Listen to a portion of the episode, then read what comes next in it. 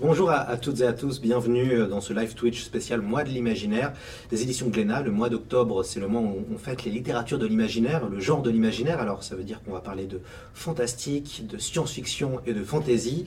Et cela tombe bien car Glénat est spécialiste de ces genres-là. Ils ont même sorti un, catalogue spécial qu'on voit derrière ma, derrière ma tête, là, juste de, ce côté-là plutôt. Un catalogue spécial imaginaire où vous pouvez retrouver toutes les BD d'imaginaire que Glénat a, a publiées. Je suis l'œil de chéri, journaliste, spécialiste euh, des littératures de genre et j'anime deux podcasts. C'est plus que de la SF et c'est plus que de la fantasy. Je vais avoir euh, la chance d'animer le live de ce soir et j'ai aussi la chance d'animer tous les lives de ce mois d'octobre avec des monstres de la bande dessinée et de la littérature. Alors, on attaque ce soir notre troisième live. Vous retrouverez euh, une soirée spéciale fantastique avec Olivier Ledroit et Alt 236 jeudi prochain, le, 20 octobre. Et on va conclure ce mois le 27 octobre prochain avec une soirée Space Opéra. Il y aura Didier et Distarquin. Et euh, évidemment, tous nos autres lives sont euh, déjà disponibles sur le live Twitch de Glénat. Vous pouvez retrouver notre soirée spéciale Michael Morcock et la soirée spéciale Métaux. Mais avant de présenter nos invités, un petit mot pour nos amis du live. Un grand merci à nos viewers d'être là ce soir. N'hésitez pas à, nous poser des questions, à poser des questions à nos invités, ils vous répondront. Et je dis bonjour déjà à Dark Soul 0139 et à euh, Jean nos livres de pardon ce livre. Ce livre. Merci. Bien joué Audrey. Audrey a plus l'habitude déjà. Parce que je la connais. Ah, ben voilà. Audrey est venue en force. Euh, donc du coup on va pouvoir euh, commencer à présenter nos, amis. Puis il y aura des cadeaux à la fin. Donc restez avec nous jusqu'à la fin de ce live. On est réunis ce soir pour une soirée spéciale Phobos. Phobos avant tout une grande saga de SF écrite par Victor Dixon Victor Dixon qui a lui, lui, lui aussi adapté euh, son roman en bande dessinée et ça tombe bien car Victor Dixon est avec nous. Bonsoir Victor. Bonsoir, c'est un plaisir d'être là ce soir. Bonjour à tous et à toutes. Très heureux de, retrouver euh, Victor Dixon. Alors, euh, il n'est pas que l'auteur de Phobos, il en est le, scénariste, mais il, c'est aussi le, maître des romans ado et, young adultes français euh, en ce moment. Hein, c'est un des plus gros vendeurs de genre. Il a écrit aussi chez Robert Laffont, éditeur de Phobos, Vampiria, qui est une, une série de fantastique, qui est aussi un gros succès et qui est excellente notamment.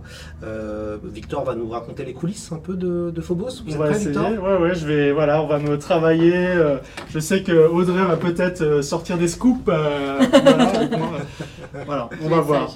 Parfait. Et puis, et eh ben, à vos côtés, nous avons Audrey. Audrey, bienvenue. Bah, merci. je suis ravie d'être là aussi. Alors, vous êtes bookstagrammeuse, vous êtes influenceuse littéraire aussi. votre sympathique chaîne YouTube se nomme Audrey le souffle des mots. Vous êtes suivi par plus de 100 000 personnes, je crois. Et euh, vous serez là pour m'épauler dans l'interview de, de, Victor. Vous connaissez bien Victor. Hein ah oui, oui. Je le, je le, harcèle depuis des années.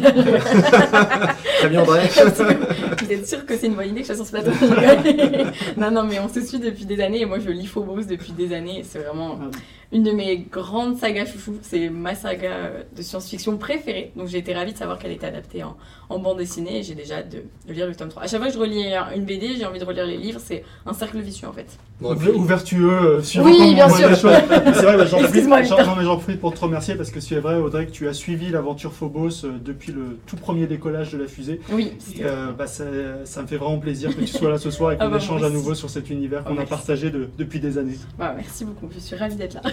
Alors, Phobos, c'est deux, euh, c'est cinq romans, euh, mais aussi deux BD dessiné par euh, Eduardo Francisco et scénarisé par Victor Dixon. et oui, ça ressemble à Valérian. On voit que déjà dans le live, on commence déjà à, faire une petite, une petite comparaison avec Valérian, avec la couverture. On en parle à mon cœur, parce que Valérian, c'est un grand coup de cœur de BD. On en reparlera peut-être ensuite. Sur les influences de, Victor Dixon pour, ce, pour la, la, partie BD, on va commencer avec les dessous de Phobos sur la création littéraire. Comment est né Phobos, Victor? Alors Phobos, euh, c'est né euh, de, deux prises de conscience que j'ai eues au même moment, vers 2013, quand j'ai commencé à réfléchir à cette histoire. La première, c'était euh, la planète Mars. on parlait de plus en plus de Mars comme la prochaine frontière de l'humanité. La technologie nous permet aujourd'hui d'aller sur Mars, et il y a la même ébullition autour de Mars que ce qu'on a connu autour de la, Lune dans les années 60. Moi, j'ai toujours été passionné par, l'espace, par l'infini, ces autres mondes. Et je me suis dit, c'est le moment maintenant pour un auteur de science-fiction d'imaginer ce premier voyage vers Mars avant qu'il arrive pour de vrai, parce que ça va venir très vite. Et au même moment, j'ai pris conscience de cette euh, société d'écran, d'images qu'on avait construite autour de nous ici sur Terre, à travers nos smartphones, nos réseaux sociaux, nos téléréalités. ça nous apporte beaucoup, mais en même temps, ça nous enferme un peu, euh, cette société du spectacle, de l'image. Et il y a eu comme ça un télescopage entre l'infini de l'espace et l'enfermement des écrans qui a donné naissance euh, à cette idée d'une télé-réalité, la plus grande de tous les temps, une, la première mission vers Mars qui serait filmée 24 heures sur 24, le programme Genesis. Et c'est comme ça que l'imagination est partie ensuite. Audrey, on va remonter le temps un petit peu. Est-ce que vous vous Euh, souvenez quand vous avez euh, lu pour la première fois Phobos? Eh ben oui, c'était en plein été. Euh, c'était, alors je sais plus exactement si je l'ai lu à sa parution. Je pense que quand je l'ai lu, il y avait peut-être déjà le tome 2 qui était sorti, donc j'avais un peu ce petit coup d'avance parce que je pense que celles et ceux qui connaissent Phobos savent à quel point c'est très difficile de s'arrêter à la fin d'un tome de Phobos. C'est pareil pour la BD d'ailleurs. Euh, donc je les ai lus ouais, en 2000, il me semble que c'était en 2015 si je dis pas de bêtises. Et, euh, et donc je l'ai lu sans trop savoir à quoi m'attendre. Vraiment, je me suis lancée, je me suis dit moi j'aime J'aime bien tout ce qui touche à l'espace, mais je m'y connais pas trop en science-fiction. C'est ce dont on parlait tout à l'heure. Et vraiment, je, je suis pas une pro de la science-fiction. Mais c'est vrai que, bah, comme toi, Victor, j'adore ça. Enfin, je, je saurais pas expliquer pourquoi, mais j'adore le fait qu'on puisse euh, penser à vivre sur d'autres planètes. C'est quelque chose que je trouve assez fascinant, effrayant aussi parfois. C'est ça que j'aime aussi dans Phobos, que ce soit en BD ou en livre. Bah, en BD encore plus avec tout ce qui est image, mais l'immensité de l'espace, euh, les étoiles, le fait aussi qu'on se dit, bah, si on est projeté dans l'espace comme ça, bah, après on, on s'arrête plus quoi. Enfin, je trouve que c'est au- aussi flippant que génial. Ouais, c'est ouais. ça. et, euh, et du coup, en lisant Phobos, j'ai vraiment ressenti tout ça. Et, euh, et c'était une expérience euh, absolument géniale. Surtout que, bon, bah, avec euh, le talent de Victor, évidemment, je me retrouvais à ne jamais vouloir m'arrêter, en fait, que ce soit entre les chapitres ou entre les tomes. Et, et en fait, ça a été une, une très belle expérience qui s'est continuée non-stop, puisque ensuite, à la sortie du tome 4, si je dis pas de bêtises, euh, j'avais interprété un des personnages. On avait fait des petites vidéos et tout, où on avait joué, euh, incarné des personnages avec euh, d'autres booktubeuses à l'époque. Et, euh, et c'était euh, trop bien. Enfin, vraiment, j'avais trouvé vraiment la, la réalité rejoint la fiction, c'était vraiment super cette Et- opération. Et Figure-toi que depuis, euh, tout le monde me dit que quand euh, ils lisent les Phobos, qu'ils lisent Safia, ils me voient moi, je suis, ah, je suis trop fière. responsable communication, et bah d'ailleurs, voilà. C'est plutôt pas mal, ouais. Ça pourrait me correspondre. Mais juste pour rebondir sur ce que tu dis, euh, Audrey, je pense qu'on a le même ressenti par rapport à l'espace. Je pense qu'en tant qu'espèce humaine, on a un instinct d'exploration très fort. Et c'est ça qui nous attire. En même temps, ça nous effraie, mais on ne peut pas s'empêcher d'y aller. Parce qu'on est une espèce qui est née pour explorer, pour défricher. Et c'est ça voilà, qui, euh, qui est merveilleux avec Mars, parce que c'est à portée Oui. de main, c'est un nouveau monde euh, qui va, qui va s'ouvrir à nous très bientôt. Audrey a utilisé le mot science-fiction euh, tout à l'heure, alors c'est le grand, grand, grand, grand mot, gros mot peut-être. Victor, c'est quoi votre rapport, vous, à la, science-fiction? Il y, a- plein de science-fiction, mais je m'adresse aux spécialistes qui pourraient euh, gloser pendant des heures dessus. Euh, de manière générale, euh, j'ai deux veines dans mon écriture. J'ai la fantasy, la science-fiction, pour schématiser. Et la science-fiction, c'est très souvent le présent, l'actualité, euh, qui va euh, me poser des questions. Je pressens qu'il y a des choses dans notre monde voilà, qui vont être très importantes pour le futur et j'essaye d'imaginer ce que ça pourrait donner. Euh, J'en parlais tout à l'heure avec la conquête spatiale. Donc c'est ce frémissement que j'ai senti et qui m'a donné envie de vivre ce premier voyage vers Mars avant qu'il arrive pour de vrai. Et en même temps, ces questions vraiment profondes sur ce monde d'images qu'on a construit, de mise en scène permanente, où est-ce que ça nous emmène? Et est-ce que si on fuyait à l'autre bout du système solaire, ça serait assez loin pour échapper aux écrans ou pas c'est vraiment des questions que j'avais.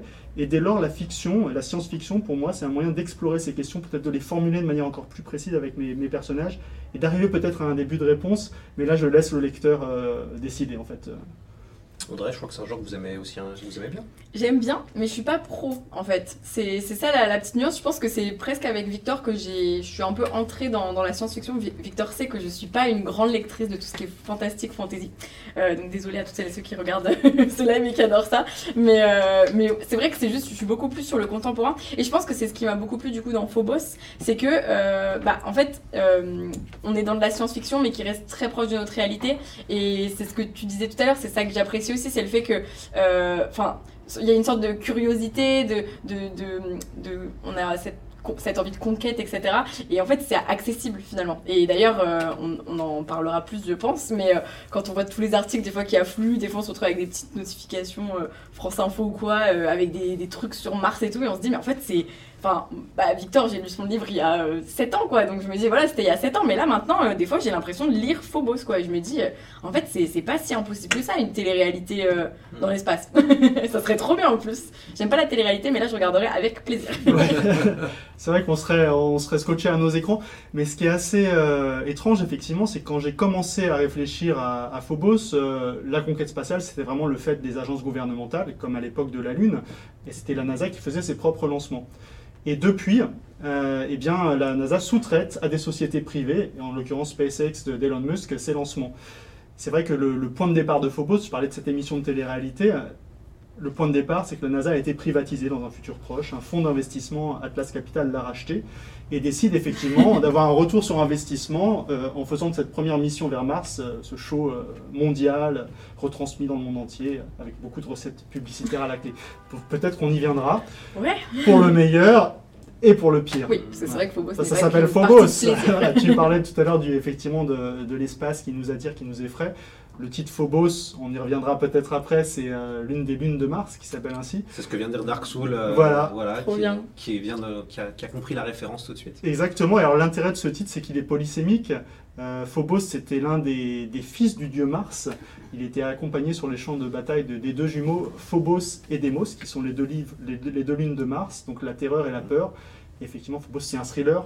On va se rendre compte vite que cette mission euh, vers Mars, euh, elle est euh, pas tout à fait honnête. Les, organisateurs ont caché des choses aux astronautes et aussi aux milliards de spectateurs. voilà, le thriller va vite prendre le relais. Faut, milliards de spectateurs, moi j'adore. Phobos, c'est aussi un pitch assez génial. Un speed dating dans l'espace retransmis dans le monde entier. Six filles, six garçons, six minutes de rencontres hebdomadaires pour former à l'arrivée six couples de pionniers chargés de peupler la planète rouge. Euh, comment ça s'est comment c'est né euh, cette idée de speed dating Est-ce que vous, pratiquez le speed dating Moi, euh, pas spécialement, et je suis pas non plus grand spectateur de télé-réalité. J'allais poser la question, voilà. est-ce que tu es Mais je, regardais un peu comme tout le monde, le, Loft à l'époque et puis les autres. Euh, bah, quand le loft est paru, comme tout le monde, on était fasciné parce que c'était nouveau, c'est la première fois. Euh, et après, ça, on sait que ça a enfanté toute une lignée de d'émissions. Mais qu'on en regarde ou pas, je pense qu'on vit dans ce monde euh, où l'image, où la réalité est, toujours mise en scène. et on ne peut pas y échapper. et si on veut parler du présent, si on veut parler de la réalité, il faut prendre en, compte ce qui fait notre, notre, notre société contemporaine, et, ça en fait partie donc j'ai essayé de coller quand même au code de la télé-réalité tel que je les percevais. Euh, le fait d'avoir des, euh, des, gens qui sont photogéniques, qu'on prend de, avec différents tempéraments euh, très complémentaires ou au contraire qui vont aller au clash pour faire de l'audimat. Et la grande programmatrice, je dirais même la grande prêtresse de ce show médiatique, de cette messe médiatique qui est Genesis, Serena McBee, elle a vraiment choisi des candidats pour que ça clash. chacun avec un secret, honteux ou pas, mais qui va effectivement créer de l'audimat. Et avec cette petite différence avec le loft, c'est que eux ils sont partis pour 5 mois. Ils peuvent pas partir. C'est pas juste un mois, c'est 5 mois de voyage jusqu'à Mars. Il n'y a aucun moyen de, quitter la fusée. Et ce qu'il faut dire également, c'est que ce voyage est en aller simple. Là, je me suis fondé sur la, réalité de la technologie telle qu'elle est aujourd'hui. On a le moyen d'envoyer des gens sur Mars, mais une fois qu'on est dans le puits gravitationnel, on ne peut pas s'en extraire avec la technologie actuelle. Donc ils ont signé ces 12 astronautes qui viennent de 12 pays pour un aller simple. Il y a une base qui est censée les accueillir à l'arrivée, hein, euh, une base construite par des robots. Et le lecteur des romans comme de la BD apprend dès les premières pages que cette base n'est pas viable, qu'on a envoyé ces 12 astronautes à la mort, ils ne le savent pas, les fameux milliards de spectateurs ne le savent pas non plus. Et c'est là que voilà, la tension arrive. On voudrait les alerter à, travers le roman, mais quand est-ce qu'ils vont s'en rendre compte euh, Ou à travers la BD, on voudrait leur parler, on ne peut pas. Et j'ai essayé de déplacer l'attention. C'est vrai que souvent dans le thriller, on est collé au personnage principal. Mhm. On découvre euh, l'intrigue, euh, les complots en même temps que lui. J'ai voulu donner plus de clés au lecteur mais finalement c'est encore plus stressant. Parce qu'on voilà, on voudrait avertir les personnages et on, ne le peut pas. Puis ils sont, ils sont à différents endroits, à différents lieux, il y en a qui sont courants, il y en a qui ne le sont pas, et, on sent que la, bah, la communication n'est pas évidente entre la Terre et Mars. Quoi, donc, euh, Mais je voulais te demander, tout à l'heure tu parlais de la télé-réalité, euh, et c'est rigolo parce que je me dis quand tu as écrit le livre, le monde de l'influence par exemple, il n'était pas aussi grand aussi, et finalement euh, ça s'y rapporte aussi un peu, je me dis, parce que, mais d'ailleurs je peux pas trop en parler parce que je veux pas spoiler les tomes suivants. Donc, lisez les BD jusqu'au bout, jusqu'à dans plusieurs années du coup.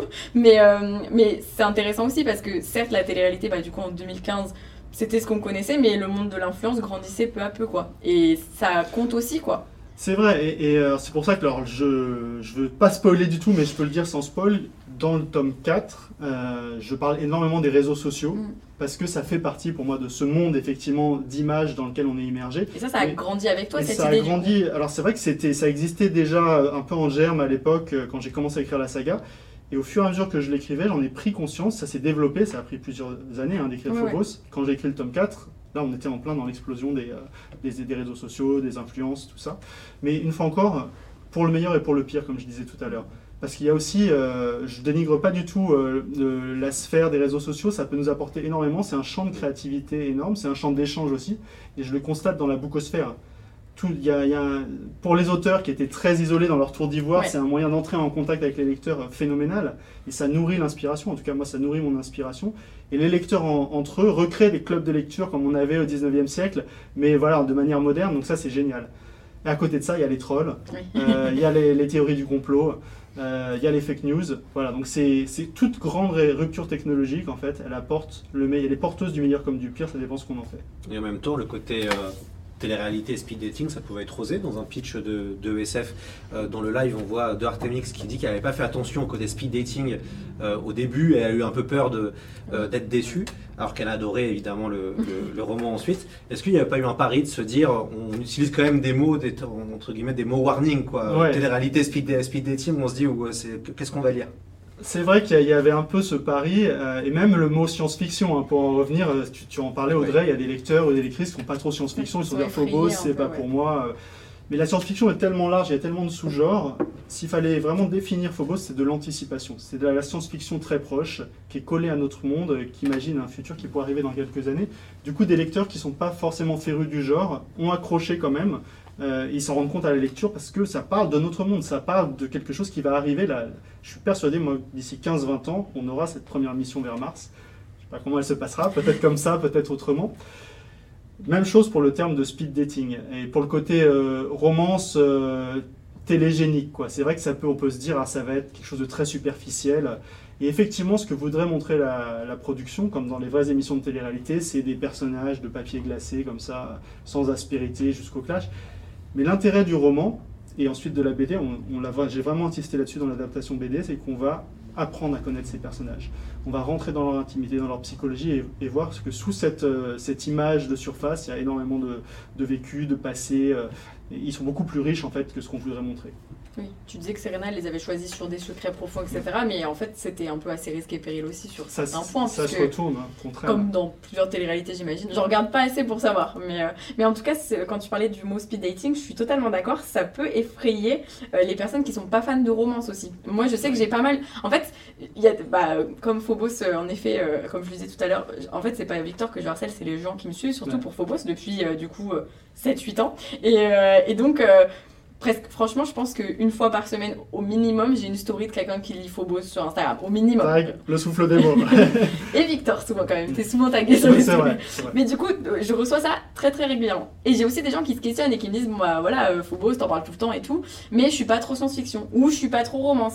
Est-ce que c'est pas trop romancé? Et en fait, euh, moi, ce que je trouve fort, c'est que, bah, du coup, t'as écrit une saga euh, qui euh, regroupe un petit peu tout sans que ça tombe dans l'un ou dans l'autre justement. Comme je disais, je suis pas trop science-fiction, mais ça me, ça me convient. Et moi c'est pareil, je suis pas du tout romance, hein, vraiment euh, pas du tout. Mais dans Phobos, je trouve qu'il y a il y a quelque chose en plus. Enfin, en fait, le speed dating, il a, il a un intérêt tout autre. Puis en fait, je pense que aussi le personnage de Léonore, je pense que c'est un gros plus parce que du coup, elle est pas là pour la romance. Enfin, oui et non.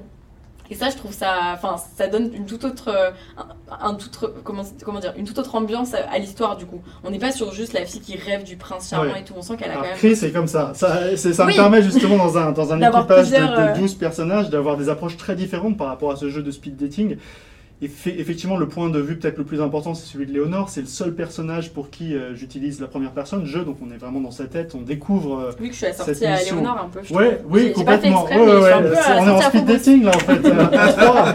T'étais pas au courant Non, pas du tout, j'apprends ça. Le décollage, là, on voit sur l'écran, vous voyez pas, mais il y a des chiffres qui, qui défilent. En fait, c'est le, le compte à rebours. 6 minutes, hein, pas plus. Exactement.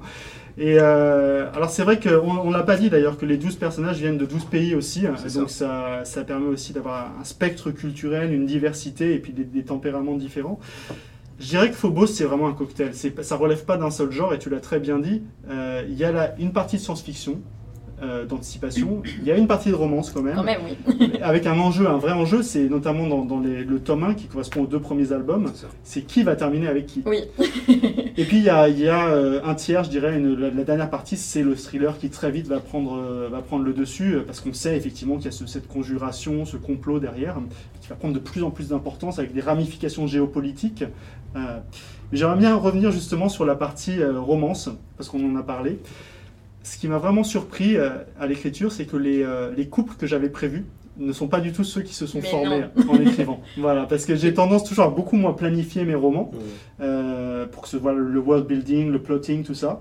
Mais quand je me mets à écrire, et ça beaucoup de romanciers en témoignent, euh, mes personnages vont commencer à exister par eux-mêmes, à m'échapper, à prendre tout à fait, et certains plus que d'autres. Certains c'est vraiment des fortes têtes, Léonore en fait partie. Et du coup voilà, euh, il y a une- cette espèce de tension qui est à la fois très satisfaisante parce qu'on sent que le roman devient vivant, l'histoire devient vivante, les personnages existent par eux-mêmes et en même temps ils nous échappent. Est-ce que je vais réussir à, aller à la fin que j'avais prévu? Comment je vais garder mon cap? Et du coup c'est une navigation comme ça à vue et on est en tension dans l'écriture. Et sur l'aspect romantique, c'était complètement ça. Je sentais qu'il y avait des attractions entre les personnages que j'avais pas prévues, euh, des inimitiés au contraire. Et voilà, au final euh, j'étais euh, assez hooked moi-même euh, au programme Genesis pour savoir mais qui va terminer avec qui? C'est quand tu faisais ton plan, t'avais déjà euh, fait le plan des quatre tomes ou pas? Ou Alors- d'une histoire générale ou parce que quand on lit la saga Phobos, on se rend bien compte qu'il y a des petites, enfin il y a des petites choses qui étaient là depuis le début mais qu'on n'avait pas forcément euh, vues ou comprises tout de suite. Alors j'ai effectivement euh, tendance à planifier pas mal en sachant ce qui va se passer dans les grandes lignes dans chaque tome, mais une fois encore, par rapport à mon plan initial, j'ai fait, j'ai pris plein de chemins de traverse à cause, À ou cause des grâce, personnages, ou en grâce fait. à mes Oui, personnages. grâce, grâce. voilà, et c'est euh, c'est pour ça qu'ils existent vraiment pour moi, ils existent vraiment. Et euh, quand euh, je rencontre les lecteurs en, en salon, en festival, le plus grand plaisir, c'est de parler des personnages comme si c'était de gens qu'on avait côtoyés, comme si c'était des amis communs. Parce que ces personnages, je me rends compte qu'ils sont aussi vivants pour, euh, pour, pour des lecteurs, quoi. Donc ça, c'est c'est magique. Ouais, pour beaucoup de Ouais. lecteurs. Tout le monde se dispute un petit peu les couples, les, euh, les personnages, qui, Et, et quel team on est. Exactement, voilà, parce qu'après on peut avoir ses favoris comme on l'aurait avec un- une vraie émission de, Tout de télé-réalité, mais sauf que là on va au-delà de la télé-réalité parce qu'on a, grâce à l'histoire, grâce au roman, on a accès à l'authenticité de ces personnages. On va au-delà de l'image cathodique. Mais ça, ça a posé un enjeu dans l'adaptation BD, du coup je, je vais un peu vers, vers la BD, c'était comment euh, les, euh, les incarner ces personnages. Chaque, euh, chaque lecteur des romans s'était fait son propre film finalement, Mm. et son propre casting, en fonction voilà, de, de ses goûts. Quand on fait une adaptation visuelle, que ce soit d'ailleurs un film ou une BD, il faut qu'on fige les personnages. Donc, on a eu une grande part de discussion avec euh, Eduardo Francisco, le dessinateur qui est, qui est au Brésil, pour savoir comment, quels traits on allait leur donner, quelles attitudes. Vraiment comme si on avait fait un casting d'acteurs. Et euh, c'est là-dessus, je pense qu'on a passé le plus de temps. Euh, Il m'a envoyé des crayonnés. Moi, c'est plutôt comme ça que je vois. Lui, euh, il m'a aussi fait changer en fait un peu ma, vision de certains personnages par rapport à ce qu'il apportait lui-même. Donc, et je demande toujours en salon, justement aux lecteurs qui ont lu les romans et la BD, est-ce que ça correspondait à ce que vous aviez imaginé? Ah Et très souvent, il y a des personnages qui correspondent et d'autres qui sont différents. Mais c'est la, voilà, c'est la, la magie de l'adaptation. D'ailleurs, ça on pourra le demander au live, hein, si ceux qui ont lu le- oui, les romans et euh, la BD nous disent euh, s'ils trouvent, euh, s'ils sont satisfaits Voilà. euh, de la représentation graphique euh, des, des héros. D'ailleurs, on nous a demandé si Thomas Pesquet avait lu euh, Phobos. Alors, on sait, moi, je sais que Thomas Pesquet, il aime Dune. Ça, on sait qu'il Ouais, l'a ouais, amené avec lui euh, pendant le quand il était euh, dans l'espace. Est-ce que euh, Pho- Pho- Phobos Alors, euh, pas, pas que je sache, mais c'est une bonne idée, on devrait lui en envoyer, Ah d'autant plus qu'il me semble qu'il s'est mis en lice pour la, la prochaine euh, première mission martienne. Dès, dès qu'il est, ré- euh, il est, il est revenu sur Terre, il a dit qu'il était partant effectivement pour partir sur Mars ou sur la Lune aussi. euh. donc euh, il va sans doute euh, s'envoler à nouveau, peut-être avec Phobos. voyage, ouais. Voilà. On aura eu le temps de faire d'autres albums entre temps, comme ça il emportera tout. Les- Voilà. Les, les- les recherches sur Mars, comment ça s'est passé? Vous avez acheté des livres sur Mars et vous êtes dit, bon, bah, je vais tout potasser sur, euh, sur Mars? Est-ce que vous avez fait ça, Victor? Oui, c'est un peu ma méthode. Euh, quand je fais de la SF, c'est des recherches techniques. Quand c'est de la fantasy historique, c'est plutôt historique. Et je lis beaucoup de- d'essais, notamment. Euh, bah là, des titres qui me viennent en tête, il y a euh, Packing for Mars. Je crois que c'est Mary Crouch, euh, l'auteur. Et puis, euh, plusieurs livres aussi de la Mars Society, qui est euh, vraiment de Robert Zubrin, qui est le président de la Mars Society. Donc là, il y a beaucoup de choses, de, de détails techniques, de choses vraiment fascinantes sur, sur la planète rouge, sur comment la, la vie humaine Mhm. peut, peut s'adapter, sur le voyage aussi. Et puis le site de la NASA est extrêmement bien fait. Euh, Ils ont cette vocation pédagogique, euh, ils sont très bons en communication. hein. Dès qu'il y a la, moindre petite découverte sur Mars, c'est conférence de presse avec un gros effet d'annonce avant. Et je me souviens quand j'écrivais Phobos, ça c'était euh, là aussi la réalité rattrape la fiction. On a découvert qu'il y avait de l'eau liquide sur Mars. Avant, on pensait qu'il n'y en avait pas du tout. Et j'étais entre le tome 2 et le tome 3. Et euh, ou en, en- en rédaction du tome 2. Et effectivement, euh, là, je me suis dit, bah, il faut que je l'intègre dans mon, dans mon roman, parce que c'est une nouvelle découverte, il y a de l'eau liquide sur Mars, donc je le mentionne. Et heureusement que j'ai eu l'info avant qu'il soit publié, sinon euh, bah, ça aurait daté un peu le roman. Hum, Audrey, euh, si on vous passe un billet pour un Mars, vous y allez ou pas? Euh, bah, comme c'est sans retour, peut-être pas. Ça dépend si je peux emmener euh, Alaska avec moi. Voilà. Et, euh, Son chat. Mon chat astronaute. Un oui, parce que euh, sur des photos Phobos, Alaska, elle a une petite combinaison et tout, et tout le monde est absolument fan d'Alaska en astronaute. Kawaii. Ouais, exactement. Donc si j'emmène euh, mon amoureux, mon chat, peut-être. Mais ça doit être dur quand même l'éloignement. En fait, c'est ça qui est un- un- important dans Phobos, c'est que les personnages, ils sont choisis selon euh, leur vécu, et souvent ils n'ont personne qui les attache à la planète Terre. Moi, j'avoue, j'ai quand même pas mal de choses qui m'attachent à la planète Terre. Puis je pourrais pas emmener toute ma bibliothèque, ça serait compliqué, quoi. Ouais, ouais. Encore qu'en apesanteur, ça pèserait moins lourd. Ça- Mais ça fait, ça fait rêver en vrai. hein. Mais en fait, ça, ça fait peur aussi. Moi, quand je vois bah, Thomas Pesquet et tout, je trouve ça incroyable. Mais en même temps, je me dis, waouh, ce qu'il fait, genre, c'est, c'est, c'est énorme. De toute façon, je pense que je, je pourrais pas être prise. Il y a des gens bien plus perfectionnés que moi dans le domaine qui seront pris avant moi. À la question qu'on a posée sur euh, savoir si les, les lecteurs avaient aimé euh, les deux, on a de très bons retours. Euh, Wendy Bookin, les graphismes sont encore mieux que ce que j'imaginais, surtout pour Marcus. Safia et Kelly. Euh, Chat, pour avoir lu les deux BD, le, pour avoir lu les deux, la BD est un véritable plus. Les graphismes sont très beaux, donc c'est, ça fait, ça fait toujours plaisir Eh de, de- de lire ça. Il y a quelqu'un qui demande qui aurait dû sortir avec qui à l'origine. Est-ce que tu pourrais nous dire un seul couple, mais sans dire le reste pour pas qu'on spoil les gens qui n'ont pas lu, mais un couple qui aurait dû avoir lieu et qui n'a pas lieu? Ça spoil pas vraiment. Ouais, alors en fait, ça c'est un peu, c'est un peu flou maintenant dans mon esprit parce Eh ben que oui, du coup, je, je me suis tellement focalisé sur les couples, mais je sais que dans la première version, Kelly devait terminer avec Mozart. Et donc, pour ceux qui ont lu, c'est vraiment, euh, c'est pas du tout ça qui s'est passé. Exact. Voilà. Ils ont vraiment fait ce qu'ils voulaient les personnages. hein. Ouais, exactement. Alors, euh, pour, pour ce que tu disais là sur les, euh, sur les dessins et en réponse à un commentaire, c'est vrai que pour chaque euh, BD, on cherche l'artiste qui va le mieux représenter l'univers. Et pour Phobos, j'avais envie de quelque chose de très réaliste. Parce que Phobos, c'est vraiment de l'anticipation. On disait ça, ça part de notre monde. On pourrait, ça pourrait arriver dans quelques années, cette mission. Et c'est comme ça qu'on a identifié euh, Eduardo, qui vient du comics américain, donc une tradition de BD très réaliste. Il est vraiment très doué pour représenter la technologie notamment. Il a poussé le souci de réalisme jusqu'à modéliser le, le Cupido, donc le, le vaisseau euh, qui fait le voyage de, 5 mois vers Mars, avec un logiciel d'architecte en 3D. Il me l'a envoyé, c'est comme un jeu vidéo, je peux me, me promener dans le vaisseau. Et ça lui permet comme ça du- d'une case à l'autre d'avoir des, euh, des angles très Hmm. cohérents et de- d'avoir ce, ce- ce décor soit réel finalement. D'ailleurs, pour la, petite partie, on va dire actualité euh, martienne, vous avez parlé de euh, d'Elon Musk, euh, donc euh, très très connu pour avoir créé entre autres SpaceX et d'autres entreprises. Est-ce que vous êtes inspiré de, de lui pour Gordon Cole, le, le grand, un des grands méchants de la Gordon saga? Locke. Gordon Locke, pardon. Gordon Locke, qui est un des grands méchants de la saga et qui finalement fait écho à peut-être une, une de la Silicon Valley, entre autres. Alors, pas vraiment, parce que Gordon Locke, c'est plutôt un, un apparatchik de la NASA qui s'est recyclé de manière très politique euh, dans euh, ce programme Genesis, hein, après le rachat par Atlas Capital. Elon Musk m'a plutôt inspiré dans un autre roman, qui est Cogito, donc on, en parlera, on aura l'occasion d'en parler une autre fois.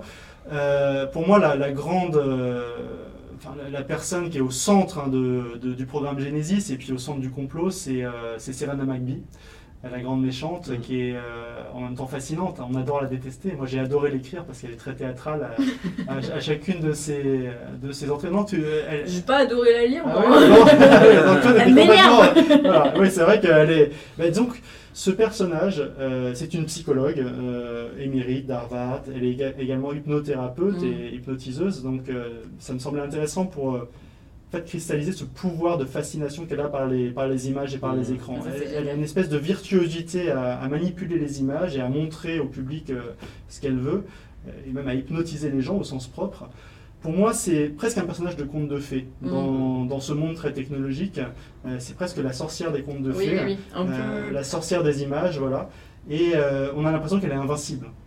Mais finalement, Phobos, c'est comme un opéra, parce qu'il y a énormément de personnages, ça, ça brasse énormément de thèmes, mais ça se résume à un duel, un duel entre euh, Léonore Ouais.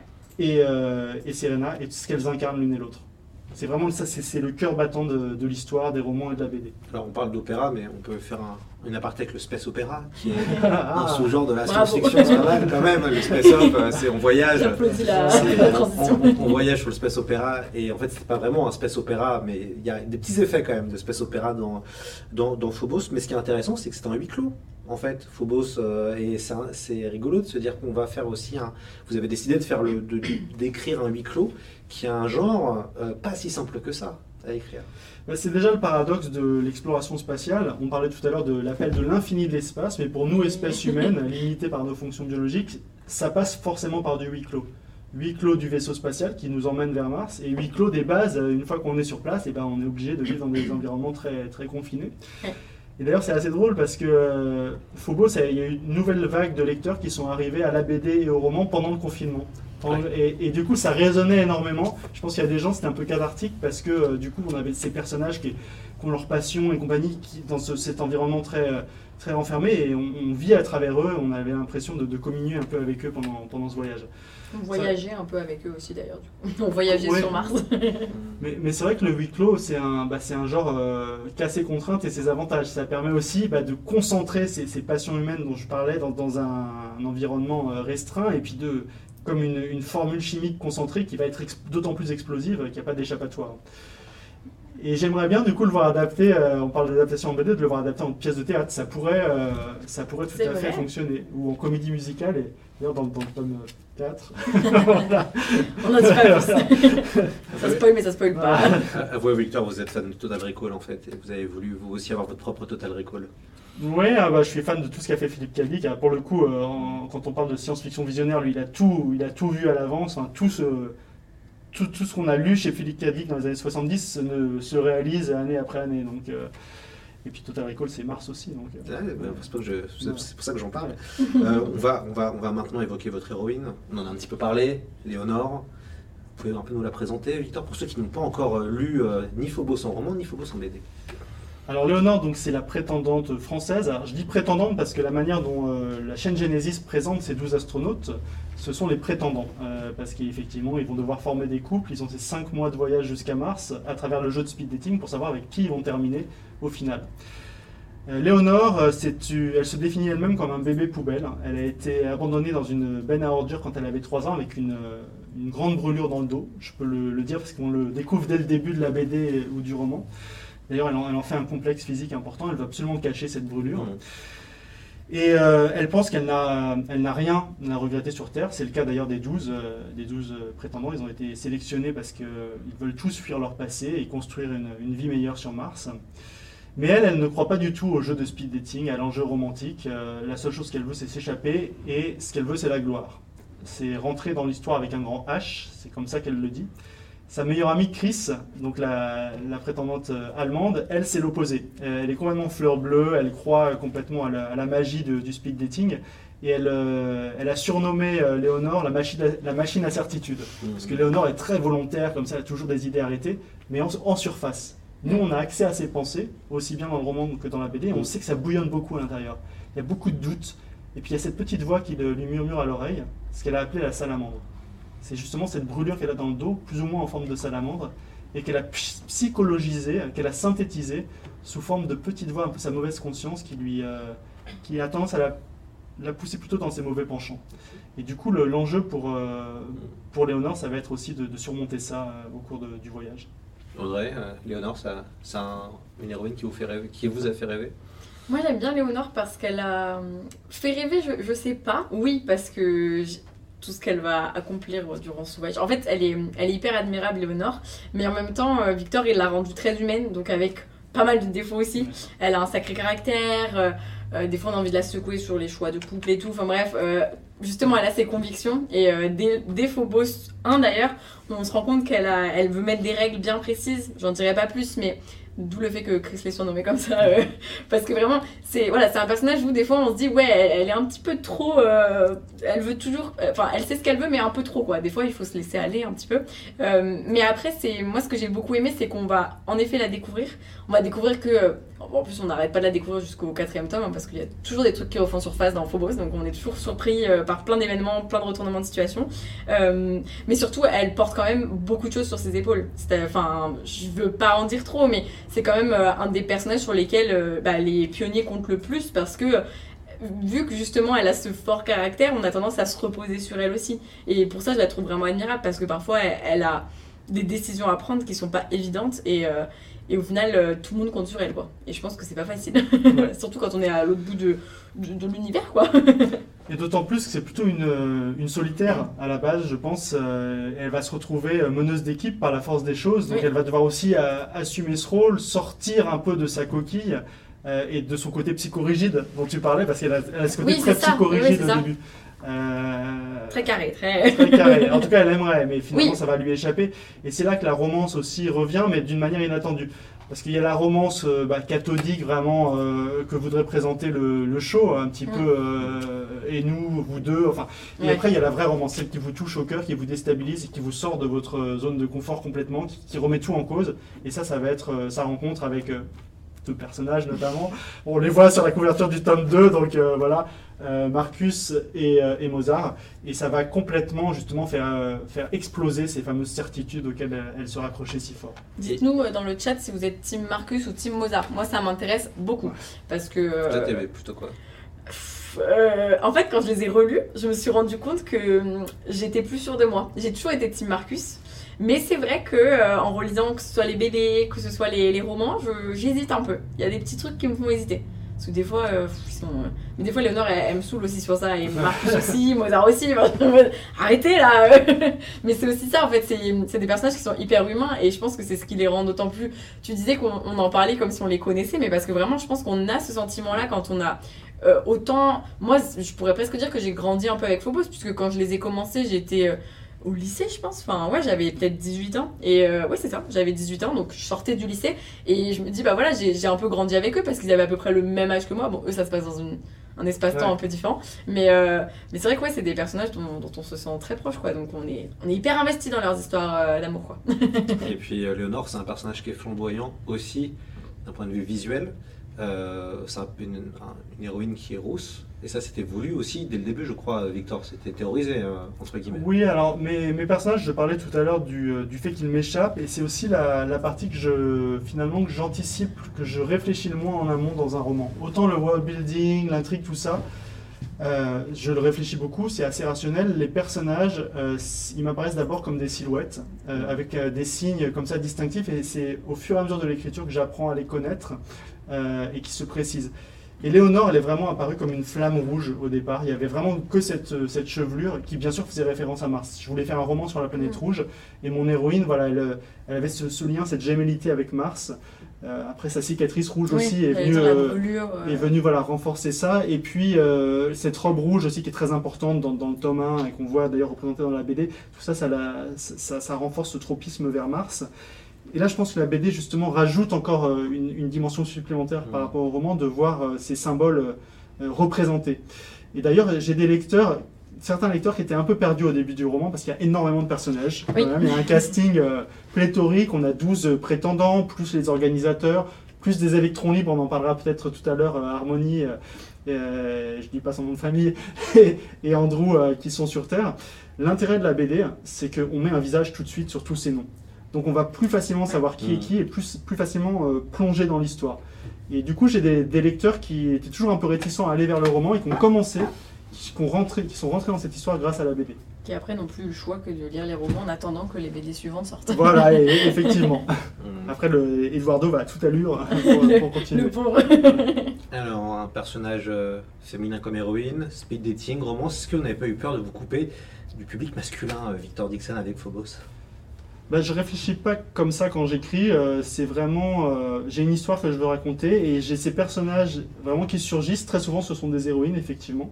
Et on me pose la question, c'est pas voilà la première fois, pourquoi des héroïnes plutôt que des héros?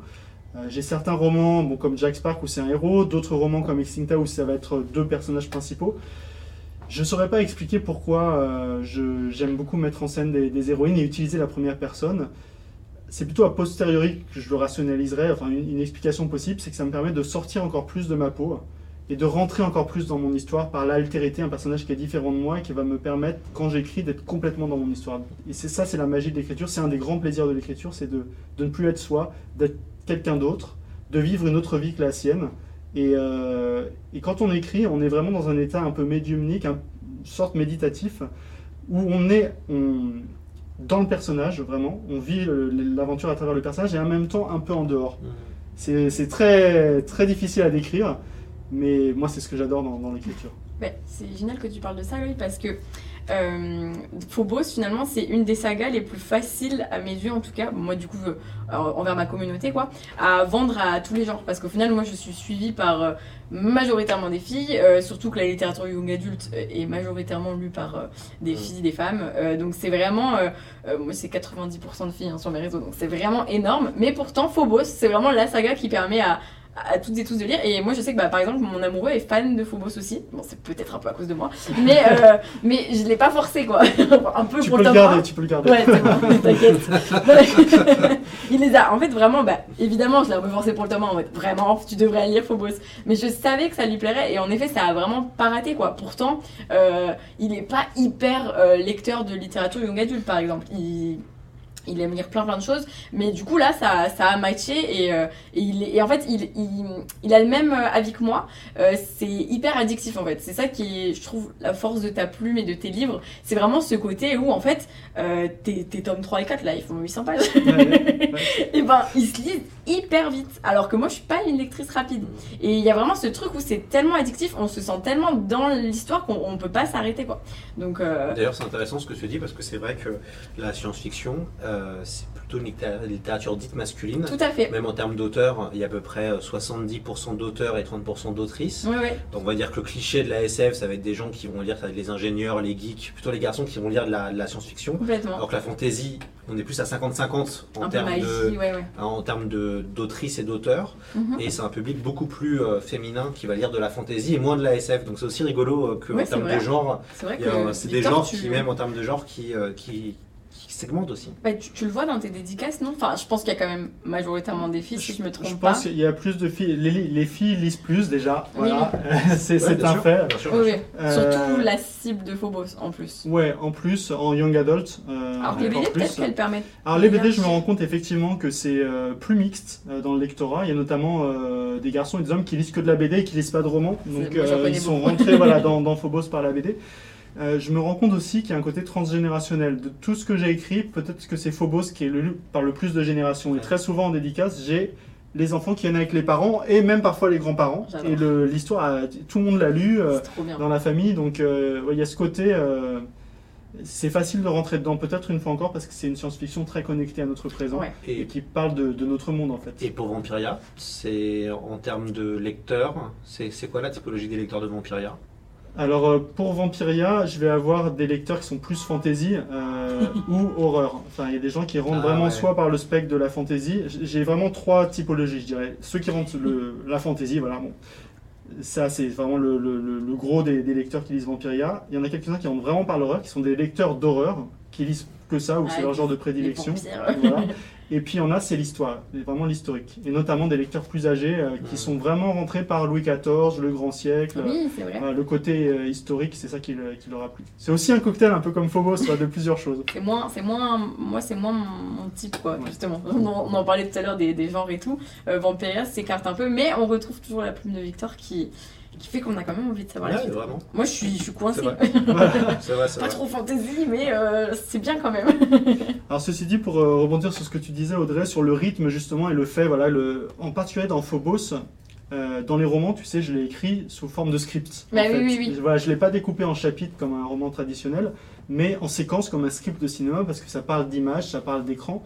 Donc on a le champ, le hors-champ, le contre-champ, comme si on avait différentes focales de caméra. Mm. Et ça, ça a donné un rythme au récit. Oui. Parce que voilà, on, enchaîne, euh, on voit ce qui se passe d'un côté des caméras, on a envie de voir ce qui se passe du côté de la production et ainsi de suite. Et finalement, c'est un flux. Oui, oui, oui. Euh, c'est pas comme si on avait un chapitre, on se dit après ce chapitre, je, vais me coucher.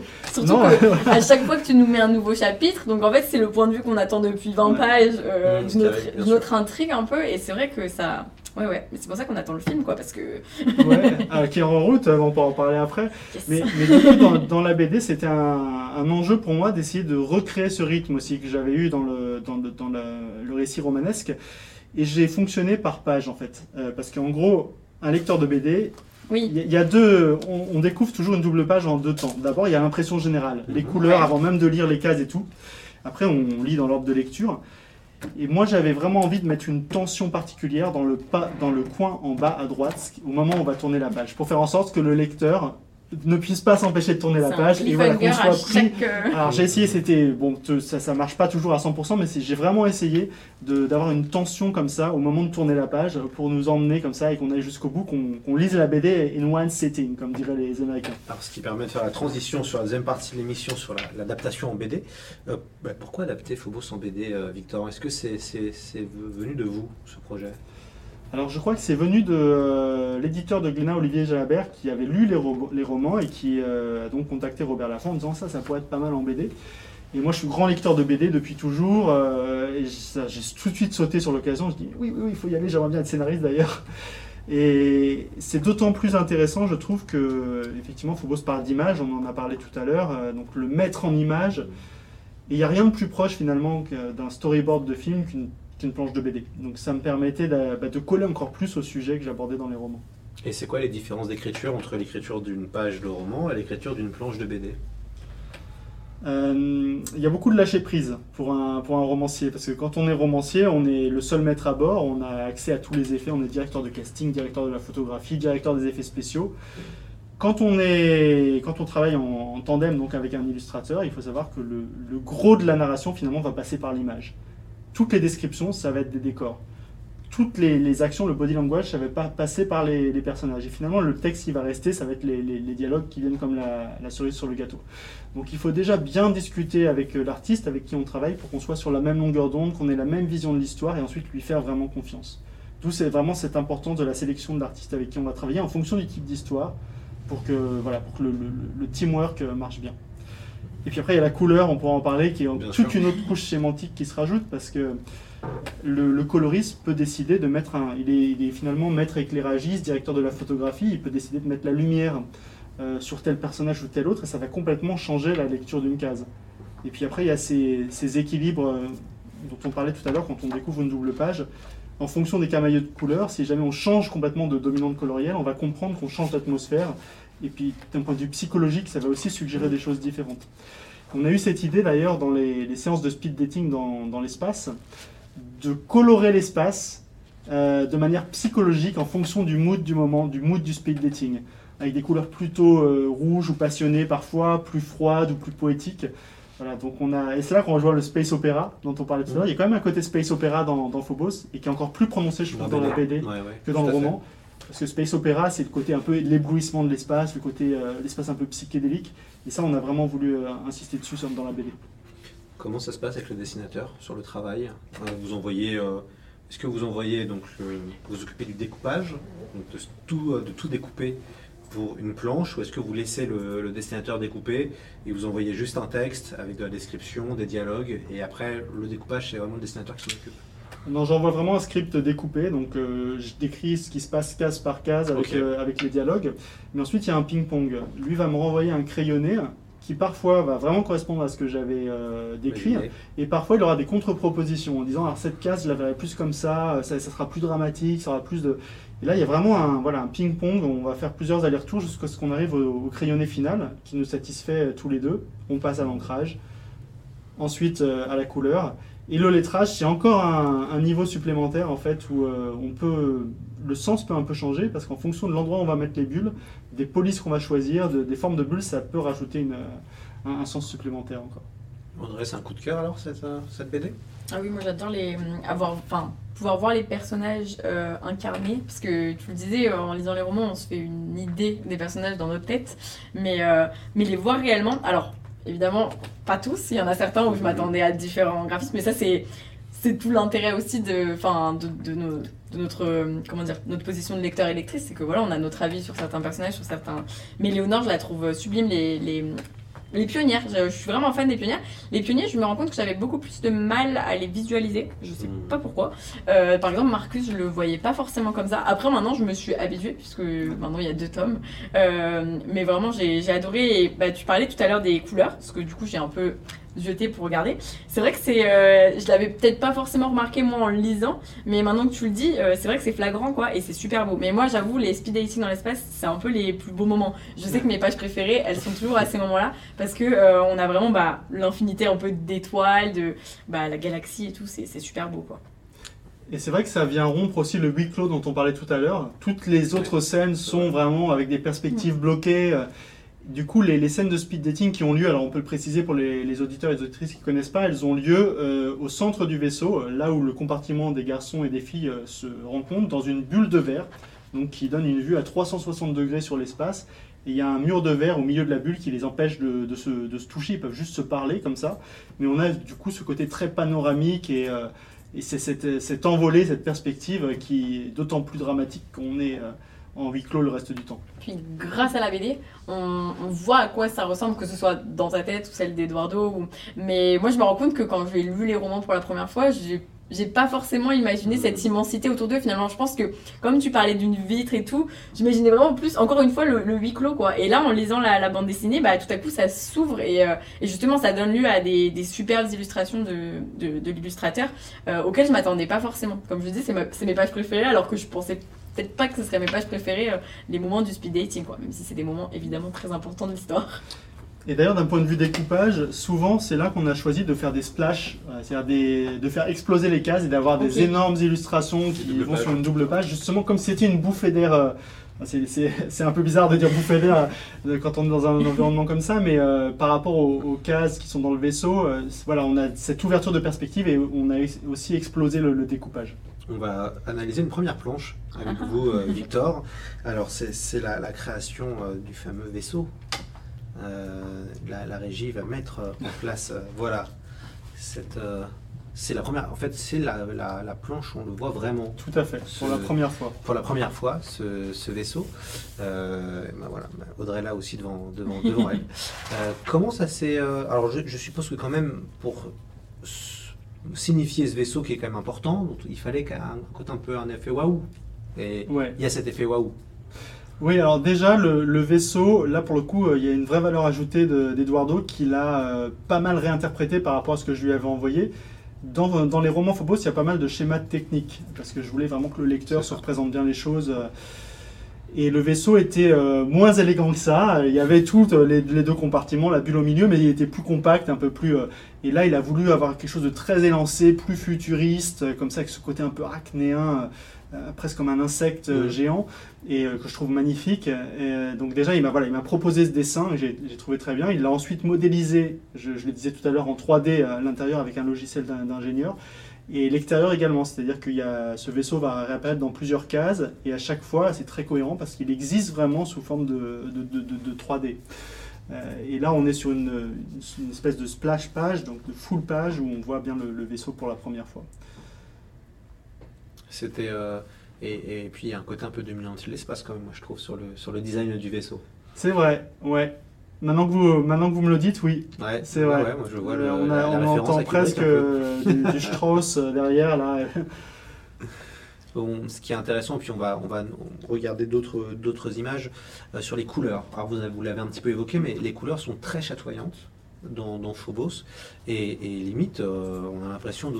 C'est comme le, comme le soleil s'ouvre. On ouvre la BD, c'est le soleil. C'est vraiment impressionnant de voir à quel point les couleurs sont mises en, en avant. Et ça participe quand même vraiment à l'évasion, moi, je, trouve, hein, ces couleurs-là. Là, on a une séquence d'ailleurs, justement, la séquence de.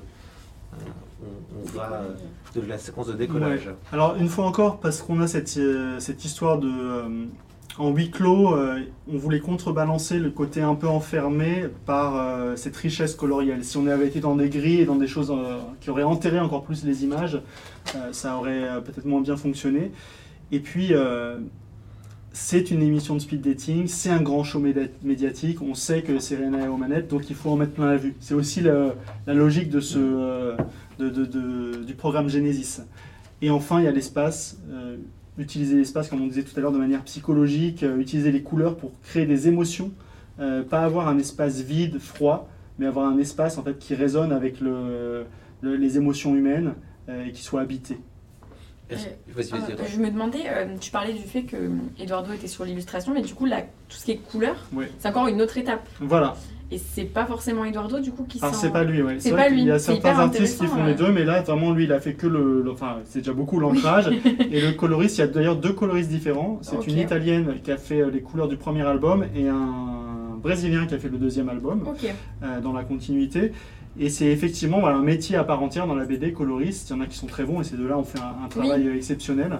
Euh, et il y avait effectivement toute ce- ce- cette discussion avec le coloriste sur euh, choisir euh, pour l'espace quelle dominante on allait mettre dans chaque euh, speed dating, et puis aussi créer des ambiances colorielles et lumineuses très particulières en fonction des scènes.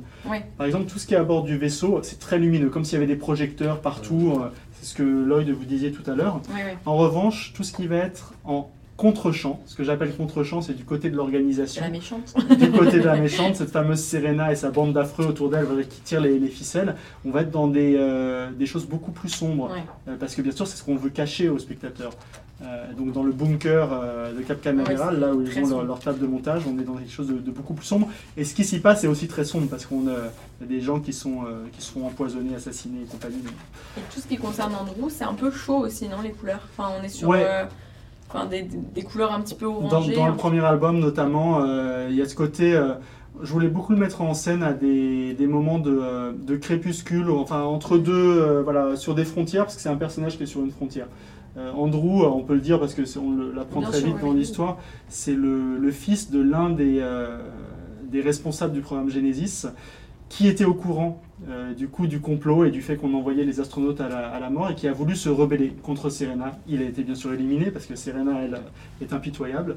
Et son fils reste derrière, euh, il va mener une enquête, il ne sait pas ce qui, il sait pas ce qui s'est passé, il ne sait Et pas où, Il pourquoi son- rêvait de, faire en plus, d'ailleurs. euh, voilà, il, il rêvait de faire partie, parce que lui, c'est un, un geek, il est premier en tout à l'école, et il rêvait d'être astronaute, il rêvait de faire partie de ce premier voyage sur Mars. Son père ne l'a pas sélectionné, parce que son père savait justement qu'on envoyait les, les, euh, les jeunes astronautes à la mort. Euh, et voilà, lui, il est en quête de réponse, et son destin va rencontrer euh, celui, alors je peux le dire aussi, parce qu'on l'apprend assez vite, Mhm. celui du- d'une autre euh, étoile filante, comme ça, la fille de Serena Nigby.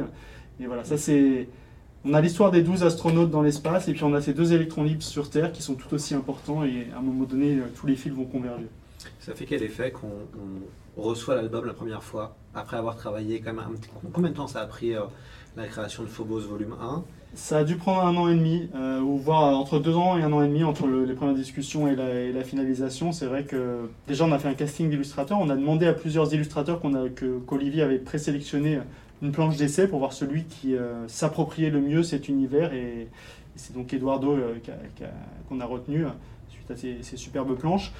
Et après, il y a eu l'écriture, voilà, les discussions sur les couleurs, donc ça a pris deux ans. Quand on reçoit un nouveau livre, c'est toujours un énorme moment d'émotion. Euh, pour un roman, c'est le cas, mais pour une BD encore plus, parce qu'il y a les couleurs, il y a le fait. euh, on a travaillé sur écran euh, pendant, tout, ces, deux ans, et tout d'un coup, c'est sur papier, les couleurs sont encore plus belles. Il y a la matérialité de l'objet, surtout quand on est dans du grand format comme, Phobos. Donc c'est un grand moment d'émotion.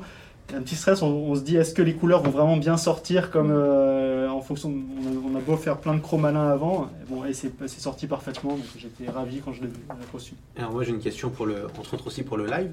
Euh, Est-ce que maintenant vous avez lu la BD, c'est les images de la BD qui vous viennent en tête quand vous lisez le roman, quand vous pensez au roman?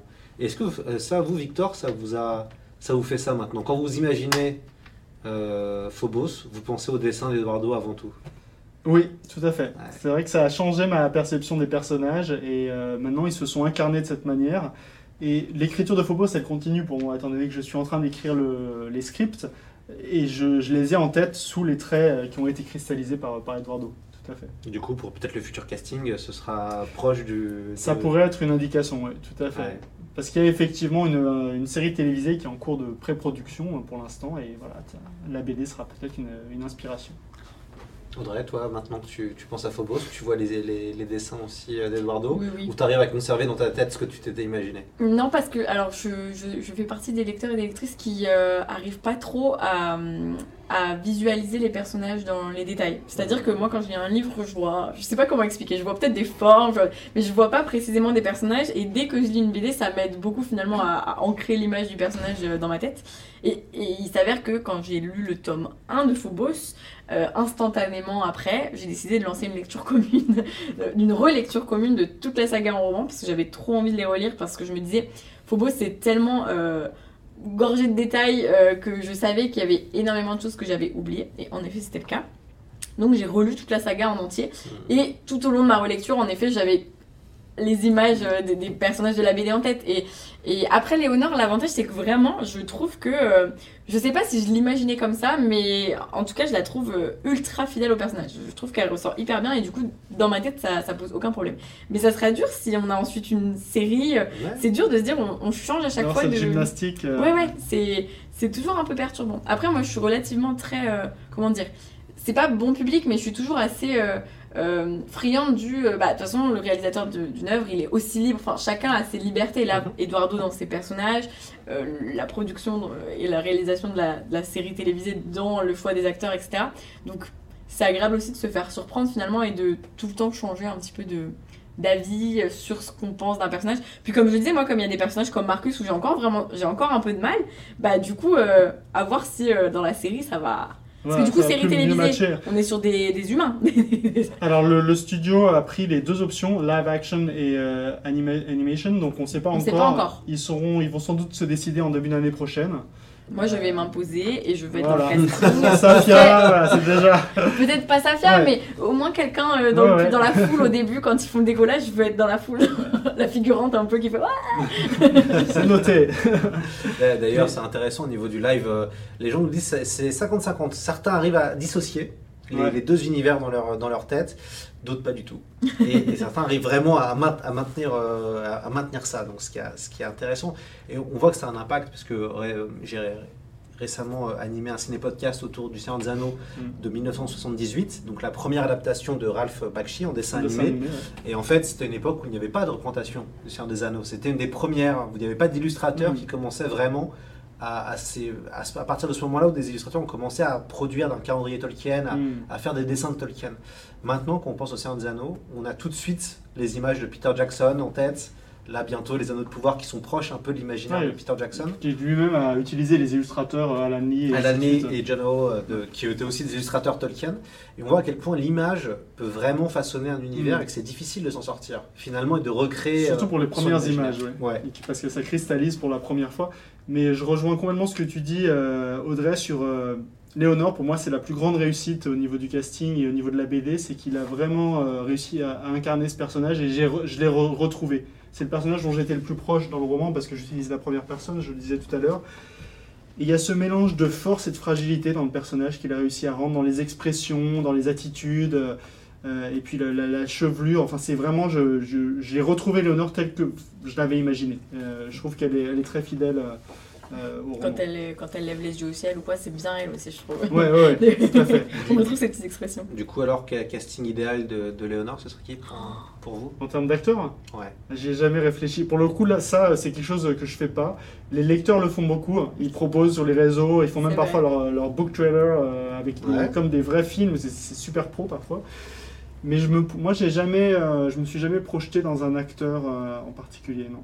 Et je pense aussi, euh, c'est très juste ce que tu disais Audrey sur euh, le fait qu'une adaptation, c'est toujours une recréation et la le regard d'un artiste euh, sur une œuvre, sur une histoire. Il, il faut le prendre comme tel. Mm. Il faut surtout pas être dans l'attitude de se dire il faut que ça colle complètement à ce que j'ai imaginé, à mon expérience, parce que ça sera, on sera déçu, Ouais, bah, les lecteurs et lectrices, ils ont du mal avec ça des fois, parce que Ouais. sont- des fois, c'est sacré pour nous, des fois, l'histoire de base. Et je comprends aussi, parce qu'on s'attache à ça, mais bon, je me dis toujours, voilà, il y a tellement de détails que si on fait une série ou autre, bah, faut accepter qu'il y ait certaines choses qui puissent être euh, peut-être mises de côté, ou des choses un peu nouvelles qui actualisent peut-être aussi. Bien sûr, euh, ouais, ouais. comme tu le disais, euh, la, la, comment dire, le, le présent va plus Voilà, vite que déjà l'eau l'eau sur Mars, voilà, c'est la façon, on va découvrir qu'il y a de la vie sur Mars, donc là tout va encore être. Ça, Phobos va complètement. Voilà.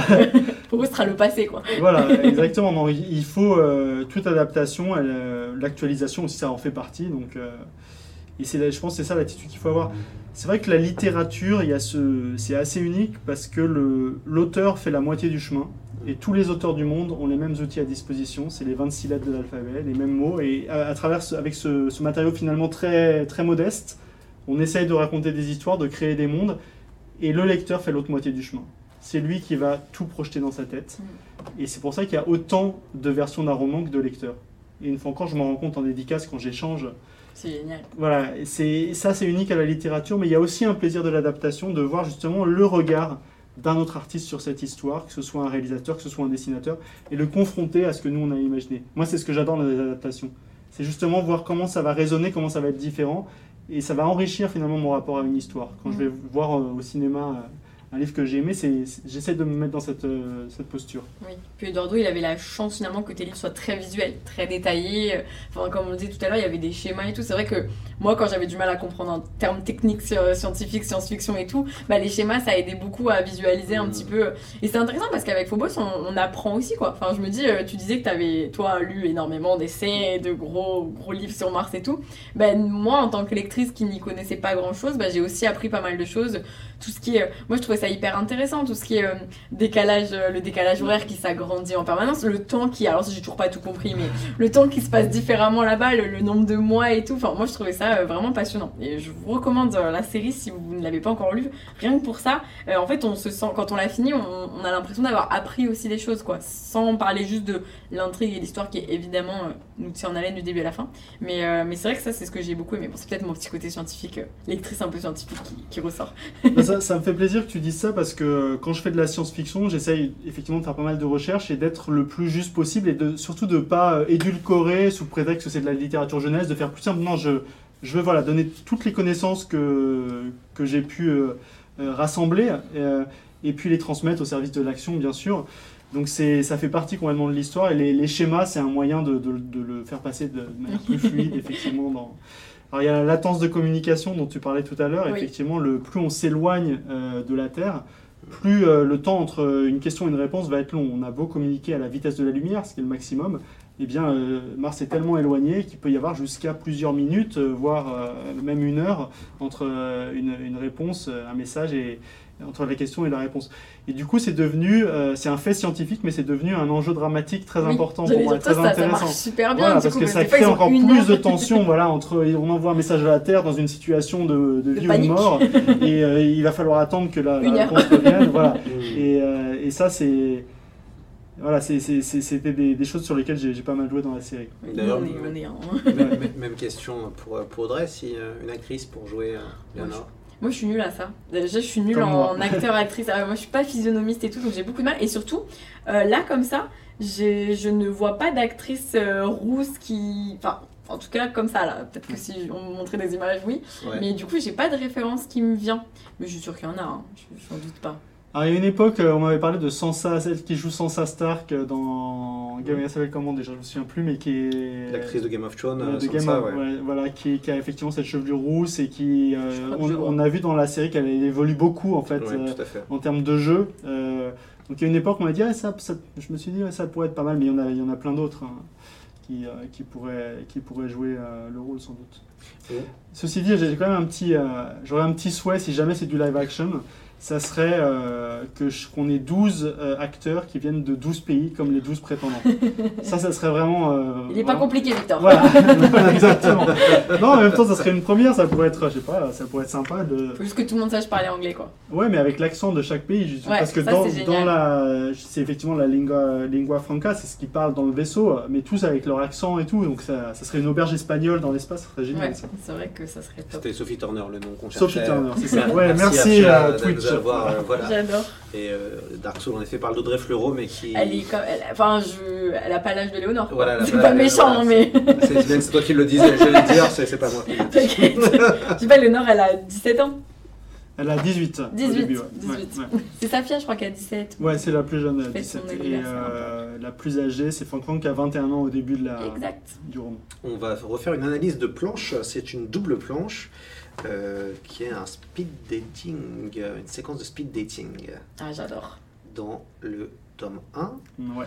Comment vous l'avez euh, storyboardé cette planche, Victor? Est-ce que vous avez des souvenirs un peu de cette séquence-là? Oui, alors je parlais tout à l'heure du fait d'exploser euh, le découpage dans les séquences dans la bulle, dans le parloir. C'est C'est comme ça. ça, que le, c'est, appelé dans la terminologie de la chaîne Genesis. Et là, c'est vraiment un exemple. Euh, on- ça permet aussi d'avoir cette impression d'a- d'a- d'apesanteur avec euh, cette- diagonale comme ça. On, flotte un peu avec les personnages et puis on a euh, cet espace qui est coloré donc dans des tons froids avec des petites euh, nuances plus chaudes, assez oniriques euh, pour cette première rencontre entre, entre Léonore et Marcus. C'est un un moment qui était vraiment intense dans le roman et on a essayé de le rendre comme ça aussi dans, la BD. C'est une des doubles pages dont- que je préfère en fait dans, dans le premier album notamment. Je trouve qu'elle est, elle est vraiment fidèle à ce que j'avais en tête et, et j'ai l'impression qu'on flotte avec eux dans, dans la bulle à ce moment-là. C'est fait en. Comment il travaille, Eduardo, sur le... en termes de dessin? Alors, c'est un artiste vraiment qui est très, très talentueux, autodidacte en plus. Il travaille aussi bien en médias traditionnels qu'en digital. Sur Phobos, il travaille en digital. Ouais, c'est du digital. hein. Mais il a fait, justement, il y a un, un ex-folio euh, voilà, que- qui a été offert euh, au lancement, que c'est une aquarelle euh, Mhm. qu'il a faite euh, en médias traditionnels pour le coup. Il était Ouais, très belle. il est très fort. Ouais. Bon, en tout. Il maîtrise tout. Il est, il est aussi un excellent coloriste. Il se trouve qu'il n'a pas fait les, les couleurs euh, de, de Phobos, mais il, est bon en couleurs aussi. Oui, c'est vrai, quand il avait dessiné. euh, J'ai un souvenir où il dessine Léonore. euh, Bah, c'est justement l'exfolio euh, qu'il a fait comme ça, mais pour le coup, la couleur, je pense qu'il le fait souvent en média direct, en aquarelle. Mhm. euh, plus qu'en digital. Ouais, qui change pas mal de choses Ouais, du coup. ouais. Est-ce que vous avez vu des améliorations dans votre façon de faire des scénarios entre le volume 1 et le volume 2 Est-ce qu'il y a eu, un, comme dans les jeux vidéo, vous avez euh, monté de niveau? Euh, oui, mais je dirais surtout dans la manière de travailler avec l'illustrateur, c'est-à-dire que euh, on apprend à se connaître, euh, on apprend à faire encore plus confiance euh, à l'illustrateur et à savoir aussi euh, ce qu'il peut apporter euh, là où il va lui laisser plus de, de liberté en fait. Euh, et c'est comme ça qu'on a, qu'on a fonctionné. Euh, du coup, l'album 2, je trouvais encore plus spectaculaire euh, dans, dans les- les- la manière de- de mettre en scène euh, l'action. Oui, c'est vrai. Il y a plus de double pages. Il y a, il y a Oui, voilà. plus de double Ce pages. qui était une demande d'ailleurs d'Eduardo. Il voulait plus, voilà, Ah, plus ça. de liberté aussi. Ah ouais. Et euh, je suis très content qu'on soit allé dans cette direction. D'ailleurs, pour la... vous avez écrit le tome 3 ou pas? Oui, euh, je, suis en train de terminer le script euh, et je l'envoie au fur et à mesure euh, donc, pour la réalisation des dessins. Je me demandais si tu prenais de l'avance dans ces cas-là, puisque Eduardo, il va avoir un... Enfin, j'imagine que dessiner, ça prend beaucoup de temps aussi. Est-ce que tu vas continuer ensuite sur le tome euh, 4, 5, etc. Ou non, t'attends vraiment d'être sur le projet pour... euh, Oui, j'attends en fait euh, que voilà, chaque album se fasse et une fois qu'on a bouclé l'album, parce qu'il y a toujours un gros coup de stress à la fin, c'est toujours un petit peu, voilà, il faut, euh. Il y a toujours des petits trucs qu'il faut voir, le- les cadrages, les couleurs qui sont un peu en retard, le lettrage, les relectures. Une fois qu'on a, on a rendu le, le fichier à temps, on souffle et puis on, on enchaîne sur celui-là. Oui, comme tu fais toujours 20 000 projets en même temps, en plus. Voilà. En revanche, ce que j'ai fait, et ça j'étais obligé de le faire dès le début, c'est le découpage euh, de l'ensemble de la série. Donc par rapport à la série romanesque, Ok. de savoir combien d'albums je vais faire et où est-ce que je vais couper en fait à chaque Tu album. sais déjà combien il y aurait d'albums potentiellement Voilà, donc il y en aura 8 normalement pour euh, les 4 tomes Mm. de Phobos. Donc deux albums, en gros schématiquement, parce que c'est pas exactement ça, mais c'est en gros deux albums euh, par tome. Et peut-être qu'on fera aussi Origine, euh, qui serait dans ce cas-là un Ok, album Origine. Est-ce que ça. Enfin, je me dis, est-ce que ça fait un peu peur de te dire que. Parce que là, le tome 1, deux albums, mais le tome 4, deux albums, il y a quand même beaucoup plus de pages dans les tomes 3 et 4. Euh, J'imagine que comme tu as déjà fait ton découpage, tu sais à peu près où aller, mais ils feront les mêmes nombres de pages, les albums Alors c'est pour ça que je disais que c'est assez schématique euh, le découpage. En fait, le, les albums euh, 3 et 4 vont être le tome 2 et un peu du tome 3. Mm. Voilà, Ouais. et ainsi de suite. Ce qui va me permettre en fait De de- détailler, d'étaler ouais. plus. de pouvoir. euh, Et j'ai pris finalement un peu plus de temps dans les deux premiers albums parce que ça installe Bah les oui, personnages, ça installe euh, voilà, euh, l'histoire. Ok, j'ai D'a- hâte. d'a- D'ailleurs, euh, la, la semaine dernière, on a pu euh, parler, on a fait un live euh, Glénat avec Meto, Oui. et, euh, et donc il y a des spin-offs qui vont sortir, et euh, donc des, des histoires qui n'étaient pas dans le roman et qui sont vraiment des histoires originales pour la BD. Il n'y avait pas cette volonté pour toi de, de créer euh, voilà des récits euh, spin-off euh, et passer par le, le biais le, le- enfin, le- le biais BD pour ça. Je sais lequel on veut tous. Hein. Ouais, alors euh, bah, Voilà. en fait, Ça, tu- la, tu me la diras porte après. de, Je la spoil pas. Ouais, non, je vais te laisser parler d'abord. Non, non, non, non, vas-y, vas-y, mais non. Qu'est-ce que ok. tu veux tu- ouais, bon. Non, mais parce que c'est. euh, Il Vas-y, y a, vas-y. il y a vas-y, beaucoup de gens qui veulent un, faux- un Phobos origine sur les filles. Et Ouais. du coup, euh, je sais qu'on aimerait bien ça. Alors, ouais, moi j'ai une réponse à ça et ça satisfait pas toujours, mais, je sais, mais le. on les connaît plus que les garçons. Oui, alors, parce que j'ai fait effectivement ce, ce tome préquel sur les candidats, les- donc les, voilà, les origines, les six prétendants, on les, on les connaît moins, on connaît moins leur passé que les, les candidates, Léonore et ses comparses. Mais c'est vrai que dans le tome 4 de Phobos, Oui. il est beaucoup question du passé des filles. euh, et je vais pas dire pourquoi, parce que ça spoilerait un peu ce qui se passe. Non, non, Donc c'est pour ça voilà, que le, le tome origine sur les filles, je l'ai pas prévu tout de suite. peut-être qu'en BD, euh, ça Peut-être en BD, ouais, de- tout à fait. de- que le tome 4, enfin le dernier tome de BD soit un peu moins euh, difficile à, à resserrer, je me dis. Ouais, ça, ça serait. Ça- non, mais c'est vrai que c'est une, une bonne idée. Donc on ferait, euh, ça serait du coup 9 tomes en tout, euh, en incluant l'origine sur les filles. Mais le- la porte de Phobos, et ça tu le sais, hein, Audrey, je ne l'ai pas complètement refermée. euh, c'est une fin ouverte à la fin du 4, sans dire du tout ce qui se passe. Et dès, euh, enfin, je me souviens, j'ai terminé d'écrire en 2000, il est paru en 2017, j'ai terminé d'écrire euh, fin 2016, et je savais que je retournerais dans ce monde un jour. Ah, mais oui. Mais il fallait attendre, voilà, j'avais besoin de laisser une respiration, et puis de laisser aussi l'imagination des lecteurs partir avec mes personnages, comme ça, j'aime bien le- ces- ces temps de, de- de latence, de respiration. J'ai prévu d'écrire une suite un jour, qui Une pourrait aussi... Une suite, une suite, tout à fait. Exclu. Voilà. Exclu Live Twitch Voilà. Voilà. et et, et j'ai aussi une autre histoire que j'ai très envie de raconter, que je pourrais d'ailleurs raconter en BD et en roman. C'est l'origin story, non pas des, des six prétendantes, De mais d'un autre personnage voilà, très crucial. Ah oui, fameuse tu disais tout à l'heure que t'adorais l'écrire, donc... J'adore euh, écrire ce personnage, voilà, qui, est- qui a cette, euh, elle, elle est quand même magnétique. Et puis on se demande quand même comment elle est devenue euh, celle qu'on rencontre dans le premier tome de Phobos, dans le premier album. bah, je- Pourquoi est-elle si méchante? Et euh, voilà, qu'est-ce que c'est quoi l'histoire de Serena McBee Bah, je dois vous avouer dans le live que ce qui vous attend avec les tomes suivants, euh, donc particulièrement j'imagine les BD 6, 7, 8, Ouais. euh, pff, Serena, moi j'ai Voilà. j'ai adoré tout ce que tu as pu écrire sur elle, sur son passé et tout. Je me disais, waouh, mais où tu vas chercher tout Elle ça remonte, bah, disons que je me suis dit que c'était un personnage qui devait, ne devait pas avoir de limite. Ouais. Donc, il fallait repousser un peu plus loin à chaque fois, voilà, tout à fait. Et, et elle fait bien le job. Comment euh, vous faites, Victor, pour vous organiser? Parce que je commence à vous un peu à vous connaître. Vous avez un emploi du temps de ministre et vous êtes surtout ultra rigoureux en termes de méthode. À chaque fois, c'est un exemple. Dites, dites, dites aux, aux gens qui nous regardent comment vous faites pour vous, organiser. J'ai l'impression qu'il dort jamais. Alors voilà, C'est Audrey. un vampire. Et c'est ça, c'est pour ça qu'on fait d'ailleurs le. J'ai bien demandé de faire le Twitch après la tombée de la nuit parce que sinon j'aurais pas pu venir. Voilà, c'était sûr. Victor est un vampire. Voilà, voilà. attendez, déjà les spots sont un peu forts pour moi. Non mais euh, ben, non c'est vrai, Audrey a raison, je, je dors pas beaucoup en fait. Euh, ça, ça a toujours été euh, mon, problème au début quand j'étais ado parce que c'était un vrai problème. J'en faisais une maladie de pas dormir et puis j'ai mis le pied à l'étrier de l'écriture euh, via les insomnies. hein. C'est au début de l'âge adulte que je me suis dit je vais écrire, je vais utiliser ce temps au lieu de me retourner dans mon lit et j'ai écrit mon, premier roman, Le cas de Jack Spark, qui parle d'un ado insomniaque. On met beaucoup de, de soi souvent dans un premier roman. Et depuis, c'est devenu ma routine d'écriture. Vraiment, j'écris principalement la nuit. Je me réveille très tôt, euh, vers 2-3 heures du matin. Et pour moi, c'est le moment idéal pour écrire. Avant, j'étais désolé d'être réveillé à ces petites heures du petit matin de la nuit. Et maintenant, je suis ravi d'avoir ce, ce moment où plus rien n'existe, rien d'autre n'existe que l'histoire que je suis en train d'inventer. Tout est silencieux, tout est plongé dans l'ombre. Et c'est tellement facile pour l'imagination de s'envoler à ce moment-là. Donc voilà, j'écris jusqu'au lever du soleil, et parfois même un peu après. Et ensuite, euh, bah, il y a toutes les tâches administratives qui font le métier euh, d'auteur, donc le courrier des lecteurs, les échanges avec les éditeurs, les journalistes, euh, voilà. Les réseaux sociaux. les réseaux sociaux. J'essaie de, de m'activer, de faire un petit peu de sport quand même après euh, pour, pour pas trop me brouiller. Et puis le soir, je me remets à écrire. Euh, je relis d'ailleurs surtout ce que j'ai Ouais, écrit tu dors quand.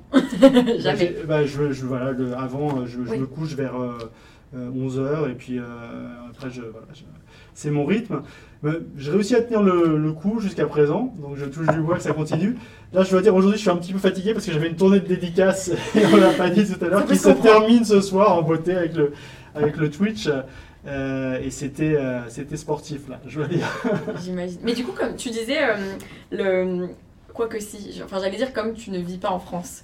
Euh, toi, quand il est 2h du matin et que tu, tout est silencieux, est-ce que t'es- tu peux pas être peut-être dérangé par des mails, des trucs comme ça? Mais en fait, pas trop sur le décalage horaire, on est pas mal là. Ouais. C'est vraiment le moment où plus personne travaille. Exactement, finalement. en travaillant avec l'Europe, euh, c'est... je suis assez tranquille en fait. Ouais, c'est à ce ça, il est 20h. Voilà. En fait, plus personne n'est au bureau, donc c'est pas mal, franchement. euh. Voilà, c'est un bon, euh, c'est un bon, euh, un bon deal. Personne J'ai n'a jamais, jamais fait ça, envoyer des mails à Victor Dixon euh, la nuit. On Je devrait faire ça, Bah oui, je sais si, vous voyez mes, enfin, les- mes éditeurs qui voient mes mails qui arrivent, parfois c'est à des heures bizarres. quoi. Ils me disent De toute façon, avec le décalage horaire, ça s'excuse du coup. On va, lui envoyer un, faire mé- croire. on va lui envoyer un message WhatsApp, tu dors? Voilà. à minuit chez nous, donc 6h chez toi, bah du coup tu dormiras pas, hein, tu seras en train d'écrire. On, on va repartir sur une dernière analyse de planche. Euh, on est toujours sur les grandes doubles pages. Alors là, c'est une- je crois que c'est- c'est c'est le tome 2. Voilà. C'est- Ah, trop bien. C'est la. Moi, je trouve que c'est ma- un peu mon- ma double planche iconique du, du deuxième, euh, de la deuxième BD Mhm. qui vient tout juste de sortir. Euh, et qui dit aussi pas mal de choses, puisque c'est là où on voit tous les personnages, en tout cas toutes les filles. Ouais. Alors ça, c'est une double planche euh, particulière parce que c'est une compression temporelle. Euh, on raconte plusieurs semaines. Euh, C'est vrai que dans le rythme romanesque, dans Phobos, c'est souvent très concentré l'action, donc on est, on est vraiment à la minute après minute, il y a des moments de tension, et parfois le temps se dilate, et il y a plusieurs, plusieurs semaines qui s'é- s'é- s'écoulent d'un coup. Et là, j'ai voulu le représenter avec Eduardo sous forme d'une double planche où on a finalement des scènes de vie à bord, euh, à bord du vaisseau, donc un focus sur chacune des, des, euh, des prétendantes, mais dans des, des scènes voilà, qui montrent comment au quotidien elles s'amusent, elles, elles cuisinent, et tout ça dans l'espace. Donc euh, le fait d'avoir le, le vaisseau par-dessus, ça nous permet de, de rappeler euh, au lecteur que ça se passe dans le- le- l'environnement confiné du, du, Dans du le huis vaisseau dans le huis clos du vaisseau. Et on a notre petite euh, Léonore là qui dessine, parce qu'elle c'est son truc, hein, on l'a pas mentionné, mais Oui, c'est une artiste. Et son jardin secret, c'est ses dessins, c'est sa, sa tablette graphique. hein. Elle ne pouvait pas emporter tout son matériel, donc il y a juste sa petite tablette graphique dans laquelle elle, euh, elle dessine ses impressions de, de voyage. Parce qu'on voit un peu son côté solitaire par rapport aux autres. Euh, et d'ailleurs, cette tablette graphique va jouer un rôle euh, important euh, dans, dans le deuxième album, et ça, les lecteurs le- le découvriront. D'ailleurs, Eduardo a même dû euh, créer un faux style de dessin Ouais, Exactement. pour. euh, J'allais vous Léonore. dire, c'est rigolo Ouais. parce que du coup, on, on voit Eduardo qui doit adapter son propre style. Enfin, c'est en même temps, la BD a permis ça aussi, qu'on Mm. se rende d'autant plus compte que Léonore dessine parce que finalement, dans un livre, ça peut paraître un peu abstrait. Oui. Euh, et là, ça devient concret, quoi. Tout à fait, parce qu'on a effectivement dans certaines planches accès à ce que dessine Léonore dans sa BD. Et là, on a discuté avec euh, Eduardo, bah, alors quel style euh, on va faire pour Léonore? Et lui, il aime bien le manga et tout, donc Oui, il a fait un style plus manga pour Léonore, mais qui, qui passe très bien. Elle est déjà dans le tome 1, hein, j'ai vu tout à l'heure. Ouais. C'est ça. Ouais. a- Elle s'auto-dessine. C'est ça, il y a une Ouais. planche. euh, Tout à fait. Léo la Rouge, qui est un peu son alter ego, euh, sous Ouais, forme ouais. de pirate de l'espace. Montrer la caméra, euh, vas-y, vas-y. C'est bon, je suis caméra. non mais oui, c'est hyper intéressant. Genre, euh, je- en retombant dessus tout à l'heure, je m'en suis souvenu. Comme quoi, vraiment, avec Victor, je, chaque fois que je relis, je redécouvre quoi. Des petits détails. Alors, c'est vrai qu'il y avait un collector Phobos, je sais pas si tu te souviens, le, le hardback. Je l'ai, je l'ai aussi. Tu l'as, bien sûr. Et du coup, il y a des illustrations aussi dans ce Exact, hardback qui avec sont des... qui sont en fait, enfin c'est en noir et blanc dans le roman et c'est en couleur à la fin. Oui. Et en fait, c'est censé être ce que dessine Léonore dans sa tablette pendant le voyage. Et on a choisi une artiste, euh, Mélie, qui a un style aussi, euh, ben, qui collait bien à Léonore, mais qui est différent aussi. C'est donc, du coup, on a deux, on parlait de l'adaptation tout à l'heure, on a deux adaptations de ce que pourrait être le style de Léonore. On a celui de Mélie dans le collecteur Phobos, et on a celui de- d'Eduardo dans, dans la BD. Oui, j'allais dire, t'as beaucoup de fan art aussi finalement sur Et en plus, il y a tous les fanarts, tout à fait. ça a donné lieu à beaucoup de créativité de la part de tes lecteurs Ouais, et ça, ça c'est génial. hein. Ouais, Ça, c'est... Pour le coup, euh, on parlait tout à l'heure de tout ce qu'apportent les réseaux sociaux aussi. Le fait d'avoir les fanarts comme ça euh, qui arrivent, c'est, tellement euh, une telle satisfaction et puis une telle euh, voilà, inspiration, énergie pour Oui. la suite. C'est, là que je me rends compte aussi que les, les- les personnages sont- font vibrer des lecteurs comme ils me font vibrer moi-même et c'est, génial. Ah bah, quand on voit les fils de dédicaces, euh, quand tu dédicaces Phobos ou tous les autres livres, euh, on se rend compte que vraiment. euh, Puis surtout, il y a plein de lecteurs lectrices qui reviennent te voir aussi. Enfin, c'est vraiment impressionnant. C'est. En même temps, c'est, tu prends toujours le temps avec chaque lecteur et lectrice, et ça, je pense que c'est hyper important. Parce que tu le disais, nous, on vit avec ces personnages-là. Toi, t'es la personne qui les a créés quand même, et du coup, en parler avec toi, c'est une autre dimension qu'en parler avec ses amis ou quoi. C'est encore autre chose. Ouais, je peux le concevoir, mais le fait d'en parler avec ses amis, je trouve que c'est aussi extrêmement, extrêmement riche. Et ça, c'est. euh, bah, on parlait des réseaux sociaux, ces clubs de lecture qui se Oui. recréent. C'est un moyen de, bah, de savourer encore plus les histoires, quoi, de- d'échanger euh, sur euh, voilà, ce qu'on a ressenti, euh, ce, qu'on a, ce à quoi on a été sensible. Bah même en parler avec vous dans le chat. Enfin, tout à l'heure, je regardais les, les petits commentaires et c'est vraiment rigolo parce que voilà, tout à l'heure, on a posé les questions team euh, Marcus ou team Mozart. Euh, je trouve ça chouette parce qu'on a vraiment chacun a ses, ses convictions sur. Il y a On a même tous un peu le petit en, caractère en de dédicace, il y a quelques teams Alexei. hein, je... Donc comme quoi tout est possible. Là, je peux plus rien pour vous. Hein, je, je sais pas. Je... D'ailleurs, Da- Dark Soul dit les dessins sont magnifiques et ça tombe bien, ça me permet d'enchaîner sur le concours puisque vous avez euh, 10 minutes pour pouvoir participer au concours Phobos. Il va falloir mettre le hashtag Phobos. Attention à bien l'écrire, mais normalement c'est bon. hein, on- vous, avez, vous avez des images un peu partout. mais- Avec un F. Non, je Voilà. Attention à bien écrire Phobos. Ah, la version polonaise, c'est avec un F. Et, et- et- et donc les gagnants euh, gagneront deux, euh, deux albums, le volume 1 et le volume 2, dédicacés par Victor Dixon en personne. Avec plaisir. En personne. Donc du coup, vous avez 10 minutes. Hashtag euh, Phobos, n'hésitez pas à participer, euh, surtout pour ceux qui n'ont pas encore lu et qui n'ont pas encore les albums. euh, Dans le chat, du coup, c'est ça dans le Genre, chat, ouais. C'est dans le chat. Bah là, on voit. euh, Ouais, ça y est, je on voit commence que à ça voir que commence ça à arrive. participer là, pas mal. hein. bravo, bravo. Le Bonne chat est- chance à toutes et tous. le chat est d'ailleurs très actif. Euh, pour l'instant, c'est vous les champions du, du mois de l'imaginaire du chat. Ouais, vraiment. Ouais, vraiment, c'est voilà, Team Phobos, quoi. C'est. Je suis dis- de vous. Voilà, entre euh, la magie d'Audrey et la magie de Victor, je me dis waouh, c'est c'est beau. C'est beau de voir autant de gens qui sont à fond sur le sur le chat. Ça fait ça fait plaisir. Les, les, les plus gros lives que j'ai pu faire, je crois que c'était avec toi, Victor. euh, Ouais. vraiment, où il y a eu des, des records à Et 500 personnes c'est vrai qu'on avait la latence de communication parce qu'entre Washington et Paris, à chaque fois, il y avait des- en plus. Hein. Je pense que Serena était aux manettes en train d'essayer de- d'empêcher euh, qu'on révèle trop de choses. Elle voulait pas que Victor me dise un peu son passé, Voilà. tout ça. Ouais. D'ailleurs, sur le, pour revenir sur l'adaptation, est-ce qu'on a des dates, euh, Victor Et qui va le faire? Quelle, quelle Alors, plateforme euh, va le faire, Victor? Alors la plateforme, c'est vrai qu'on le sait un peu en, dans un deuxième euh, temps parce que le producteur euh, fait un pilote et après on voit quelle, quelle plateforme achète Un euh, pilote, le projet. Il y aura un pilote, ça veut dire. A priori oui, Super. Euh, sachant que là on est au stade de l'écriture et je, je pense que je peux donner l'information parce qu'ils me l'ont dit. Ils ont embauché le, euh, le scénariste de Doctor Who, euh, un britannique. Donc Alors, moi je, je suis pas Doctor Who mais je sais que c'est une référence Ah en oui, termes d'écriture et tout. euh. Donc il est en train d'é- d'écrire euh, le, le scénario. euh. Euh, scénariste de laquelle euh, Alors, je sais de- pas, de il y a- quelle série Doctor Who euh, Alors je pense que c'est la plus récente. Des dernières Voilà. Parce qu'il y a donc, Doctor Who, bon, c'est une série mythique euh, en Angleterre, hein, une série de SF incroyable qui existe depuis des décennies, et elle a été rebootée il y a depuis 2005 Ouais. euh, avec différents acteurs, dont Matt Smith, euh, Ouais, le ouais. héros de House of the Dragon, qui a été un des Doctor Oui, que j'ai retrouvé effectivement, parce qu'on en parlait avant, je suis en train de, de regarder House of the Dragon. D'ailleurs, quand je rentre à Washington demain, je vais continuer à regarder les épisodes. Et donc, je pense que c'est le, le scénariste sans doute de- des dernières saisons. Génial.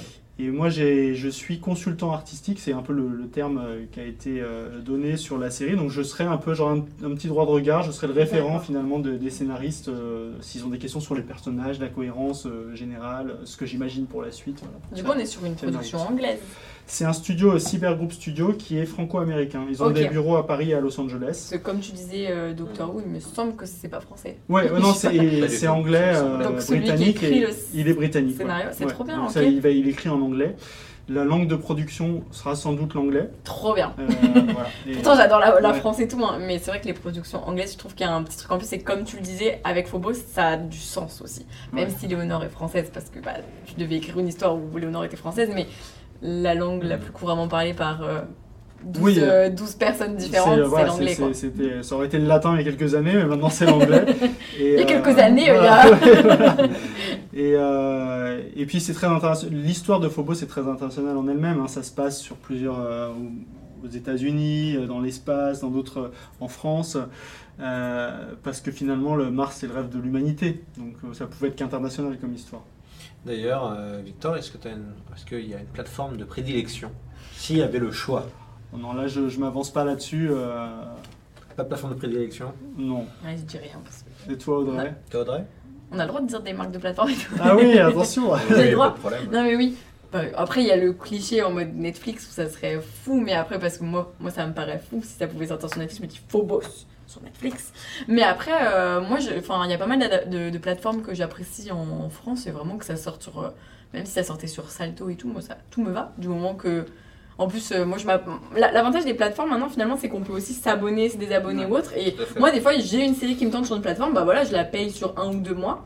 Et s'il n'y a plus rien, bah je me désabonne. Mais je trouve ça hyper chouette aussi parce que ça, la, ça rend les séries quand même relativement très accessibles, quoi. En tout cas, dans les deux, deux plateformes qui pourraient le faire Phobos, il y a évidemment Netflix, puisque le côté international colle totalement Ouais. avec euh, le côté international de Netflix, même si c'est plus difficile d'arriver à survivre, puisque quand même la plateforme, Mm. on a bien vu sur des séries françaises comme Drôle et compagnie que bah, si on fait pas de vue tout de suite, euh, il n'y a pas de saison sûr. 2, quoi, donc c'est compliqué. Comme là, Phobos serait peut-être euh, britannique, bah, il y aurait encore autre chose, quoi. Apple pourrait être intéressant, parce qu'en termes de Ouais. science-fiction, moi. Apple TV, euh, c'est assez génial. hein. Ok. C'est les séries Apple, elles sont de grande qualité. Euh, D'ailleurs, c'est finalement une plateforme assez méconnue en France. Oui, Mais oui. pourtant, euh, il y a de très très bonnes séries, que ce soit Six, que ce soit Foundation, ou, ou même euh, For All Mankind, la meilleure série uchronique de SF du moment par euh, Ronald J. Moore, qui était le créateur de Battlestar Galactica et un scénariste de Star Trek. Mhm. Apple, ça pourrait être aussi intéressant. Mais si ça va jusqu'au bout, déjà, ce sera Ouais. un exploit, parce que c'est rare. hein. Alors moi, il m'avait- dit, a priori, qu'ils avaient Amazon, Netflix et Disney+, plutôt dans le... Ouais. Va hyper bien, oui. voilà. Mais là, je pense à HBO quand on en discute, euh, Ouais. parce que j'ai Ah, mais vu... en euh, France, Ouais, HBO France d'ailleurs qui vient de. Les bureaux viennent d'ouvrir. hein. Ouais. Les bureaux viennent d'ouvrir. Euh, euh, ouais, c'est une ancienne de Canal qui, qui s'occupe maintenant de la série pour HBO France. Hmm. Ah. Donc euh, il y a. euh, Parce que j'ai vu récemment euh, Raised by Wolves, ouais, c'est très bien. produit par Ridley Scott. Il n'y a eu que deux saisons, Ouais, malheureusement. mais ouais. j'ai trouvé que c'était de la science-fiction de très bonne tenue, et puis un peu à la Dan Simmons, quoi, qui, qui part dans tous les sens avec un peu d'horreur et tout. J'avais bien aimé. J'ai j'ai pas posé la question des, des influences et des références, mais est-ce que vous avez lu euh, de la BD pour préparer euh, Phobos? Je suppose que Glénat vous a envoyé des albums de chez eux quand même, Ouais, j'espère. alors, j'avais lu beaucoup de BD avant euh, déjà, et euh, moi mes grands coups de cœur BD, euh, c'est Valérian, on en parlait tout à l'heure, au tout début il me semble. Oui, quelqu'un avait Ouais, dit voilà. qu'ils avaient vu l'aspiration. Valérian, c'était ouais. à l'adolescence, j'ai ouais. adoré Valérian, je les ai tous lus euh, 15 fois. le- Et pour le coup, c'est c'est de la science-fiction généreuse, quoi, qui, euh, qui intègre des éléments de fantasy, de space opéra. Il y a des, des albums qui se passent dans notre monde et tout. C'est J'ai adoré ça. Corto Maltese aussi.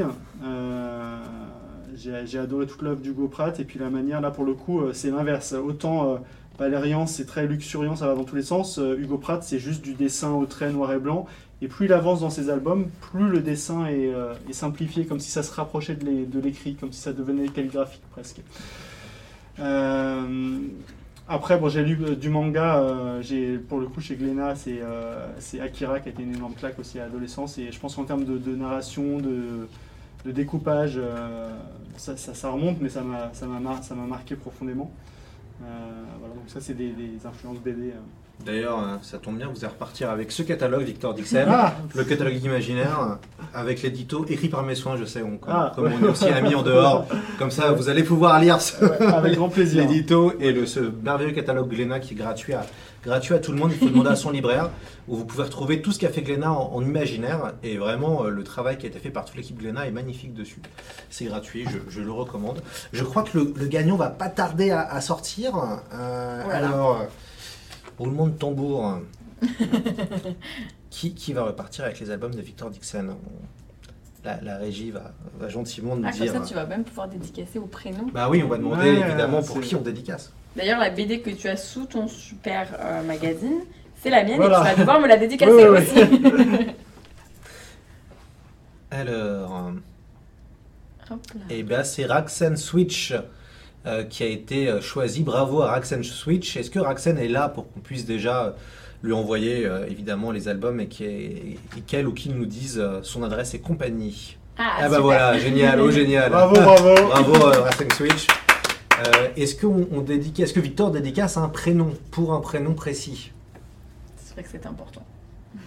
Tout le monde est trop adorable dans le Ah, chat. ouais, ça, il y a- il y, a vraiment Ça un c'est bon ça, c'est esprit. hein. chat, ça, ça c'est sympa. C'est trop chouette.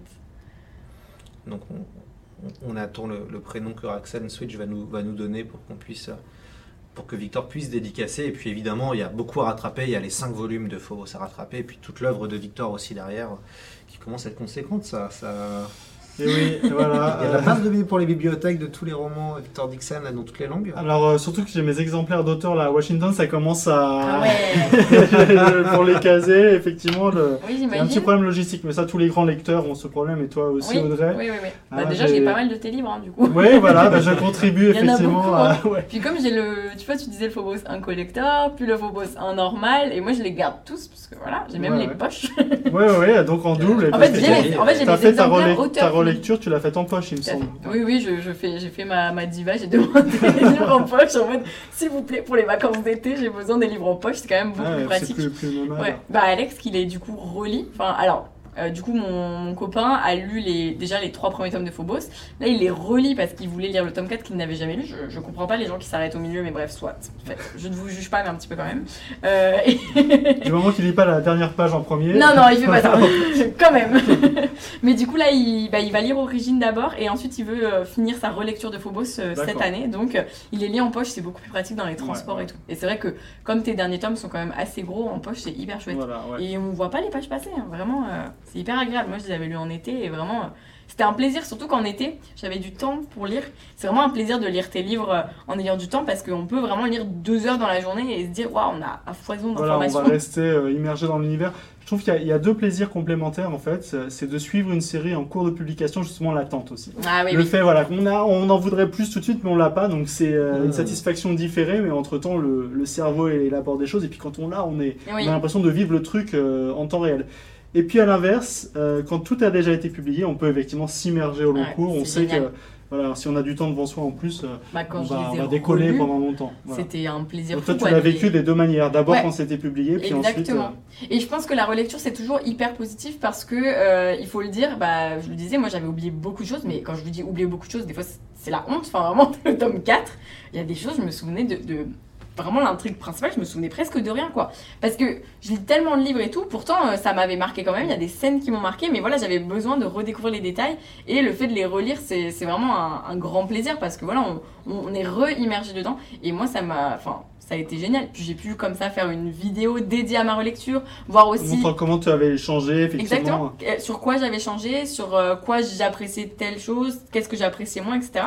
Et, euh, et je trouvais ça chouette aussi. Et en plus, bah, Victor est un super auteur puisque déjà il regarde beaucoup les contenus de ses lecteurs et ses lectrices. Et en plus, bah, t'avais ce regard où voilà, j'ai j'ai pu dire des choses moins positives sur Phobos, sur les romans ou quoi, parce que j'avais grandi. Et, euh, et Victor a vraiment ce, ce regard de voilà, c'est constructif et du coup il, il le prend aussi. Et, et ça, je trouve ça fort parce que bon, il y a des auteurs qui sont moins. Mais, mais ça, rejoint en fait ce qu'on disait tout à l'heure sur l'actualisation. C'est vrai, vrai. que euh, le, le- la société évolue, on Oui. évolue, euh, il y a des nouvelles connaissances, il y a des regards différents sur, euh, sur les choses, et c'est normal que du coup le regard sur une œuvre évolue aussi, et qu'on doive le réévaluer euh, de temps en temps. Donc, Ah ouais, c'est hyper Et les intéressant. adaptations, ça, Mm. peut, le, ça peut permettre ça. Les. BD, ouais, permettent aussi Ouais. que tu puisses finalement enlever certaines choses que, avec lesquelles toi t'es peut-être t'es peut-être Moins plus- en phase. Oui, voilà, c'est ça. Ouais. Parce que t'as raison, en 2015, enfin moi la première, bah voilà, je le disais, j'avais 18 ans.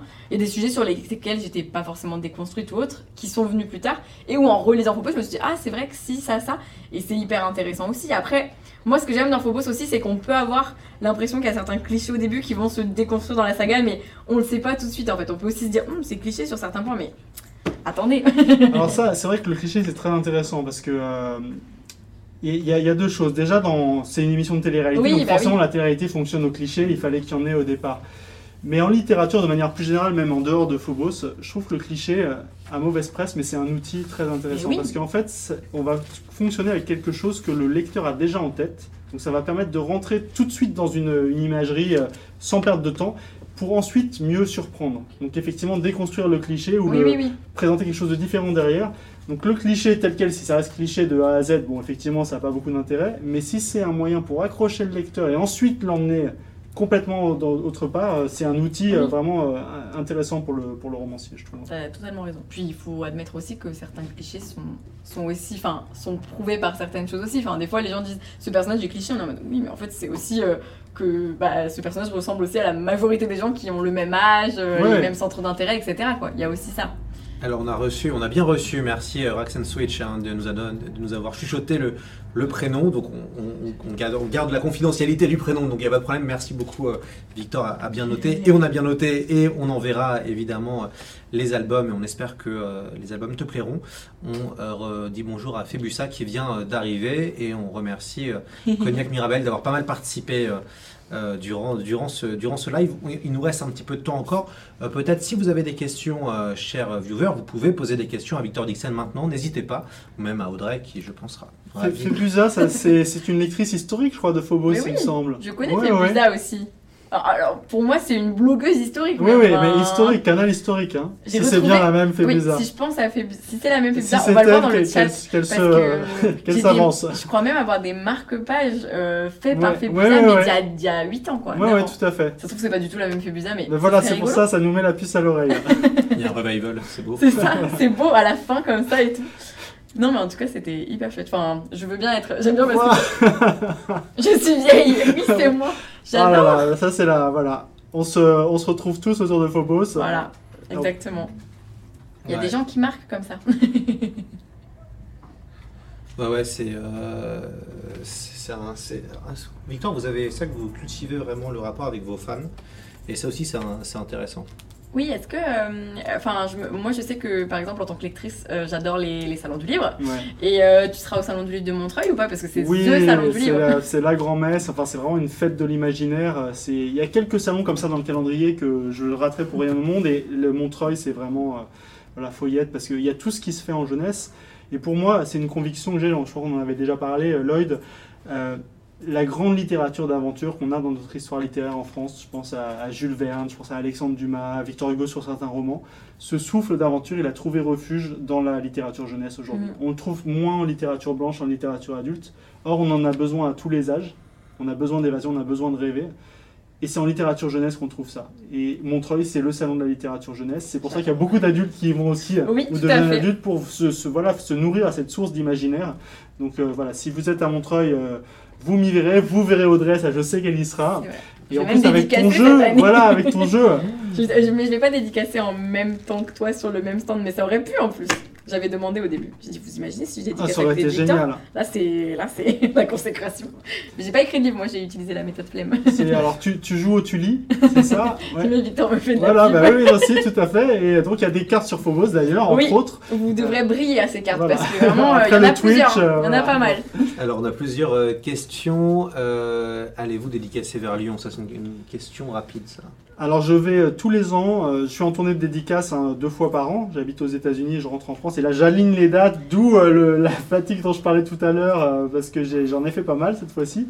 Et à chaque fois, je vais au moins une fois par Lyon, à Lyon une fois par an. Donc en 2023, j'irai à Lyon, sans doute au printemps, chez, chez Deux Citres. Je vais souvent, donc ça sera avec grand plaisir. autre question, est-ce qu'Eduardo a lu les livres avant de faire la BD je crois que oui, il les a lus en anglais. Euh, nous, notre langue de travail, c'est l'anglais, comme je ne parle pas portugais et lui ne parle pas français. Et les, les Phobos existent en anglais, donc il les a lus, oui, effectivement. Alors, est-ce que Victor envisage d'autres adaptations en BD à l'avenir? Ah bah. Il y en a une qui va sortir bientôt, qui s'appelle Vampiria, qui est un spin-off de Vampiria, la série. Et ça me permet aussi de, compléter avec l'autre question. Est-ce que tu es en train d'écrire le volume 4 de Vampiria? Mais il est fini dans le volume 4 de Vampiria? Non, je suis en train ah, de terminer. tout à fait. Bah, il écrit vraiment trop de livres en même temps. Alors, Victor, Voilà, non, non, c'est... Euh, les, les, les nuits sont bien bien, occupé. Il paraîtra en mai. Euh, et voilà, ça va, ça va emmener les lecteurs encore dans un autre recoin de cet univers vampirique, mystérieux, dangereux, très obscur. Oui, j'attends. Hein. je fais partie des, des, lecteurs de Vampiria. Euh, il y a un côté patch turner que j'aime beaucoup. Euh, autre question dédicacé un jour en Belgique. Alors là, pareil, je vais au moins une fois par an en Belgique. J'y étais deux fois pendant cette tournée. Je suis désolé qu'on ne se soit pas vu. J'étais chez Filigrane à Bruxelles il y a une semaine et j'étais au Salon du Livre de Wallonie à Mons, qui était merveilleux et j'aimerais beaucoup y retourner. D'ailleurs, je les salue euh, s'ils si, nous écoutent. C'était super le, Salon de Wallonie. Dans les autres projets d'adaptation, est-ce qu'on verra les, les, autres romans que vous avez écrits, peut-être un jour adaptés, pourquoi pas par Glénat? Cogito, euh, le cas de Jack Spark. Cogito. ouais, alors Cogito, il y a un projet d'adaptation série télé aussi, mais qui est moins avancé que Phobos. Euh, donc ça, bon, si ça se concrétise, je, je le dirai. De tous mes autres romans, celui là maintenant que j'aurais le plus envie d'adapter en, en BD, ça serait Extincta. J'étais sûr. voilà, parce que euh, c'est un roman voilà, qui est à la lisière entre la fantasy et la science-fiction. Ça parle d'un monde euh, futur très lointain où le réchauffement climatique s'est vraiment accéléré, le- la sixième extinction massive des espèces également. Une fois encore, je l'ai basé sur des, des recherches euh, de scientifiques euh, et ensuite j'ai laissé l'imagination prendre, euh, prendre le relais. Et j'imagine que presque l'actualité en plus. oui, plus. enfin, et puis on a beau partir très loin dans le futur ou avec la science-fiction ou plus proche avec, euh, comme avec Phobos, ça nous renvoie toujours au présent. C'est toujours un, un miroir euh, tendu à notre époque, à ce qu'on fait aujourd'hui pour choisir notre avenir. Dans Extincta, je vais très loin dans le futur j'imagine donc ce monde ravagé où presque toutes les espèces animales ont disparu. L'espèce humaine est la dernière, pratiquement, qui reste. Elle a trouvé refuge au, nord du monde, au Svalbard, dans un, territoire très désolé. J'avais des images en tête, très visuelles pour le coup, de ce, désert gris rocailleux avec des, silhouettes vêtues de linceul de couleur qui passent comme ça. Et bon, j'aimerais bien le voir euh, vraiment adapté en BD, donc peut-être, ça sera un prochain projet. On nous demande s'il y a d'autres projets en tête, une nouvelle histoire, une nouvelle saga, Victor. Ouais, c'est Euh, vrai, ça. Victor a le temps de, penser Bah, à une nouvelle C'est saga vrai malgré qu'on tout ça on pense toujours au même livre, je me dis. Mais en fait, euh, là, on, est, on sait que tu es sur Vampiria. euh, et en fait, comme il y a tes BD entre temps, bah Ouais. évidemment, mais est-ce qu'il y aurait des Alors il y, a, y autre, histoires? il y a autre chose, alors je parlais du préquel sur Serena que j'ai commencé à écrire. Oh, donc, voilà. je donne pas de date encore, mais... et puis j'ai un autre euh, projet dont je parle pas pour l'instant parce que j'aime bien garder mes effets, surprendre, mais il est possible que effectivement en plus de Vampiria, entre les tomes de Vampiria, il y ait autre chose qui, euh, qui arrive. Si je ne Est-ce que je rends pas l'âme Est-ce que je vais être conquise euh, ou est-ce que c'est de la pure fantaisie et tu, tu sais que tu vas me perdre Alors, je, peux, je peux pas te dire Tu parce que je veux dire, pas. ouais, ouais. je veux- Effet de ça- surprise. Ça, sera l'effet de surprise et peut-être que ça sera même un genre que je n'ai pas du tout Ça fait se trouve, ça va être euh, une pure romance contemporaine. euh, Ça peut être ça, ça, ça serait peut être, incroyable. euh, ça peut être quelque chose aussi de, enfin d'encore plus euh, inattendu. il, va, il a failli, il a failli. On a failli réussir. Moi, je suis sur la fin, voilà, je suis sur les réserves de la tournée et tout. C'est le moment où je pourrais lâcher dur. les trucs, mais bon, On je m'accroche à la table, voilà. Les gars, il reste 6 minutes, hein. on peut encore réussir Voilà. à te Alors piéger. là, là, on est dans les 6 minutes du speed dating, là, on rentre dans le. Exact, c'est vrai. Alors, Victor, comment va- allons-nous le piéger Phobos va sortir en série ou pas? Oui, on en a parlé, enfin c'est en cours, en cours de- d'adaptation et on saura très vite, euh, d'ici le début de l'année prochaine, si c'est en animé ou en live action. Voilà, ça, on devrait avoir assez vite. Et puis, c'est la magie des réseaux sociaux, je le dirai sur mes réseaux, donc comme ça, tout le monde sera au courant. euh, C'est vrai. Assez Suivez, vite. suivez Victor Voilà. sur Instagram parce qu'il est euh, hyper actif sur Instagram. je, je donne les scoops quand je. Il est pas assez actif sur Twitter, hein, moi je trouve, mais parce que Ah ouais, moi je suis plus actif toi, sur Twitter que, que- que Moi, j'aime pas. Twitter. T'es parti, parti de Twitter d'ailleurs, J'ai vu. euh, Ah, t'es parti carrément Impossible de te taguer euh, pour faire Ah la oui, j'ai essayé de te taguer, moi terrible. aussi. Ouais, moi je suis partie de Twitter, j'aimais pas. Trop de. C'est un réseau avec euh, beaucoup de haine aussi, même si Ah c'est un bah, réseau hyper C'est le intéressant. plus inflammatoire, effectivement, de tous, ça. je trouve. euh, le plus, euh, mais en même temps, il est connecté à l'actualité. Tout à fait, c'est intéressant aussi. Alors moi, mon, mon préféré, euh, c'est Instagram, Ouais. euh, comme beaucoup, parce que voilà, c'est, C'est je trouve que la, la communauté est assez bienveillante et tout. euh. Hmm. Mais TikTok, bah, j'y m'y mets parce que par la force des choses, hein, J'adore euh, aller sur le TikTok voilà. de Victor parce qu'il fait des chorégraphies incroyables. Ah oui, Moi, alors je- là, là, j'adore. je dois dire que pendant cette tournée euh, épique, je suis quand même passé enregistrer quelques nouveaux TikTok chez mon éditeur. Donc attendez-vous à des chorégraphies. Et là, en fait, j'ai pris goût à ça, donc je parce que eux, ils me font, ils, voilà, ils me disent, Ah, tu viens, on va faire ça, c'est eux qui font les scénarios, et je suis venu avec, j'ai dit, euh, cette trend, je la trouve super, on va la faire en plus. Donc c'est moi qui les ai fait danser avec moi. Ah ouais, j'adore. J'ai hâte de les voir publier. Et par contre, Lloyd, le TikTok, on vous a pas trop vu hein, pour l'instant. Bah, on va tourner un ah, TikTok ouais, à la mais fin, là, tiens. Voilà. Il y a un truc générationnel, je suis désolé. Et, et pourtant, euh, Vi- Victor est un peu plus âgé que moi. Il y a un truc générationnel sur TikTok où j'ai pas encore passé le cap.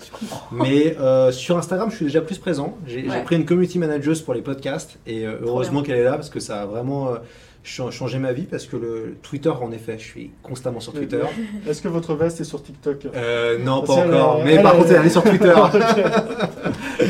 Mais ouais, ouais, c'est un. Alors, Petit, petit quand même, euh, tu connais la veste de Lloyd? Ben Elle, non, a, elle son propre compte. hein. Ouais, euh, j'ai des vestes colorées et donc j'ai des fans qui ont décidé de créer un faux compte et ils font des parodies de moi. Mais il faut que tu fasses un TikTok sur ça.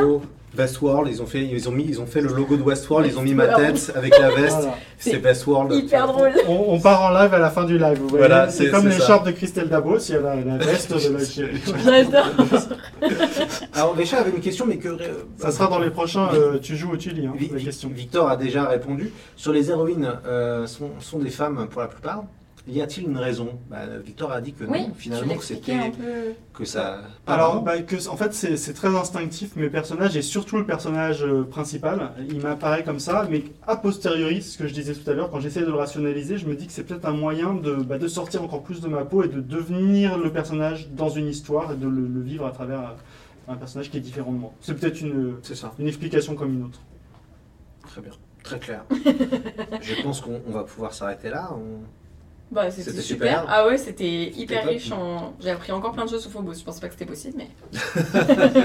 Merci beaucoup à Victor Dixon d'être venu euh, parmi nous pour ce live Phobos. Avec grand plaisir. Merci Audrey, merci Lloyd. Oui, merci ben, Lloyd pour toutes ces questions hyper intéressantes. Merci Audrey aussi d'être venu. euh, Et, et merci à l'équipe que vous voyez Et pas, voilà, qui est derrière la caméra. Voilà. les- voilà, le- Qui gère hyper bien les. Le, staff, Ouais. le, le staff de Glénat qui est top.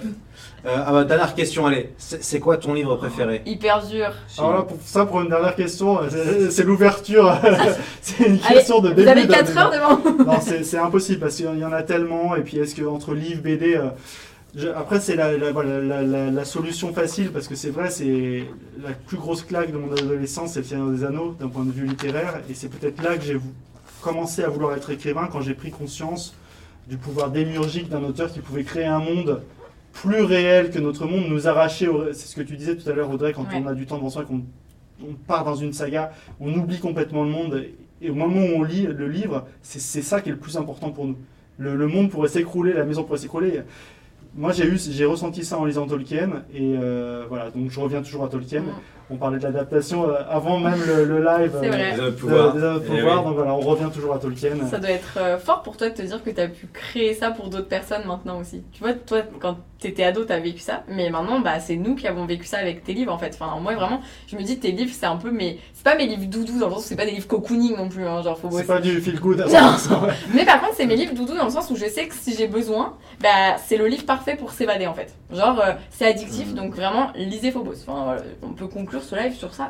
lisez, Mais oui, oui, lisez Phobos, lisez vous avez la BD, lisez vous avez- BD. vous avez les romans, vous avez tout en fait. Et euh, moi j'ai trop hâte que les autres BD sortent parce que c'est c'est toujours une redécouverte. En fait, c'est ce qu'on disait tout à l'heure. Les c'est pas un format qui remplace un autre, c'est vraiment un format qui complète Qui l'autre. vient enrichir. Ouais, qui enrichit l'univers, euh, notre perception du, du monde et tout, et c'est trop bien. Bon, André, on se retrouve tous sur ta chaîne pour un spécial science-fiction avec Victor. Avec. Donc, Je vais m'y mettre, préféré. je vais m'y mettre. Non mais j'en ai dans ma pile à lire, c'est juste qu'il faut Voilà. que ça fait peur un peu. La fameuse palle. Ouais, ouais, ouais. C'est ça. Mais écoutez, merci euh, beaucoup à, à toutes et à tous de nous avoir suivis.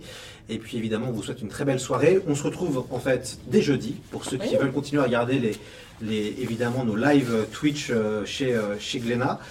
Et on se retrouve avec une soirée fantastique avec Olivier Ledroit, immense dessinateur. Et il sera accompagné de Alt 236. Peut-être que vous regardez ces vidéos sur YouTube qui sont si remarquables. Et on va parler de tout le travail d'Olivier Ledroit. Il a fait des BD euh, remarquables chez Glénat, notamment Requiem ou encore Le Troisième œil. Ce sera une très très belle euh, soirée. Donc n'hésitez pas, on se retrouve jeudi prochain pour ceux et celles qui veulent encore, euh, encore plus de BD sur Glénat. Merci euh, encore à vous et puis on se retrouve très vite, les amis. Ah bah oui, hein, merci et à bientôt. À bientôt. Bye bye.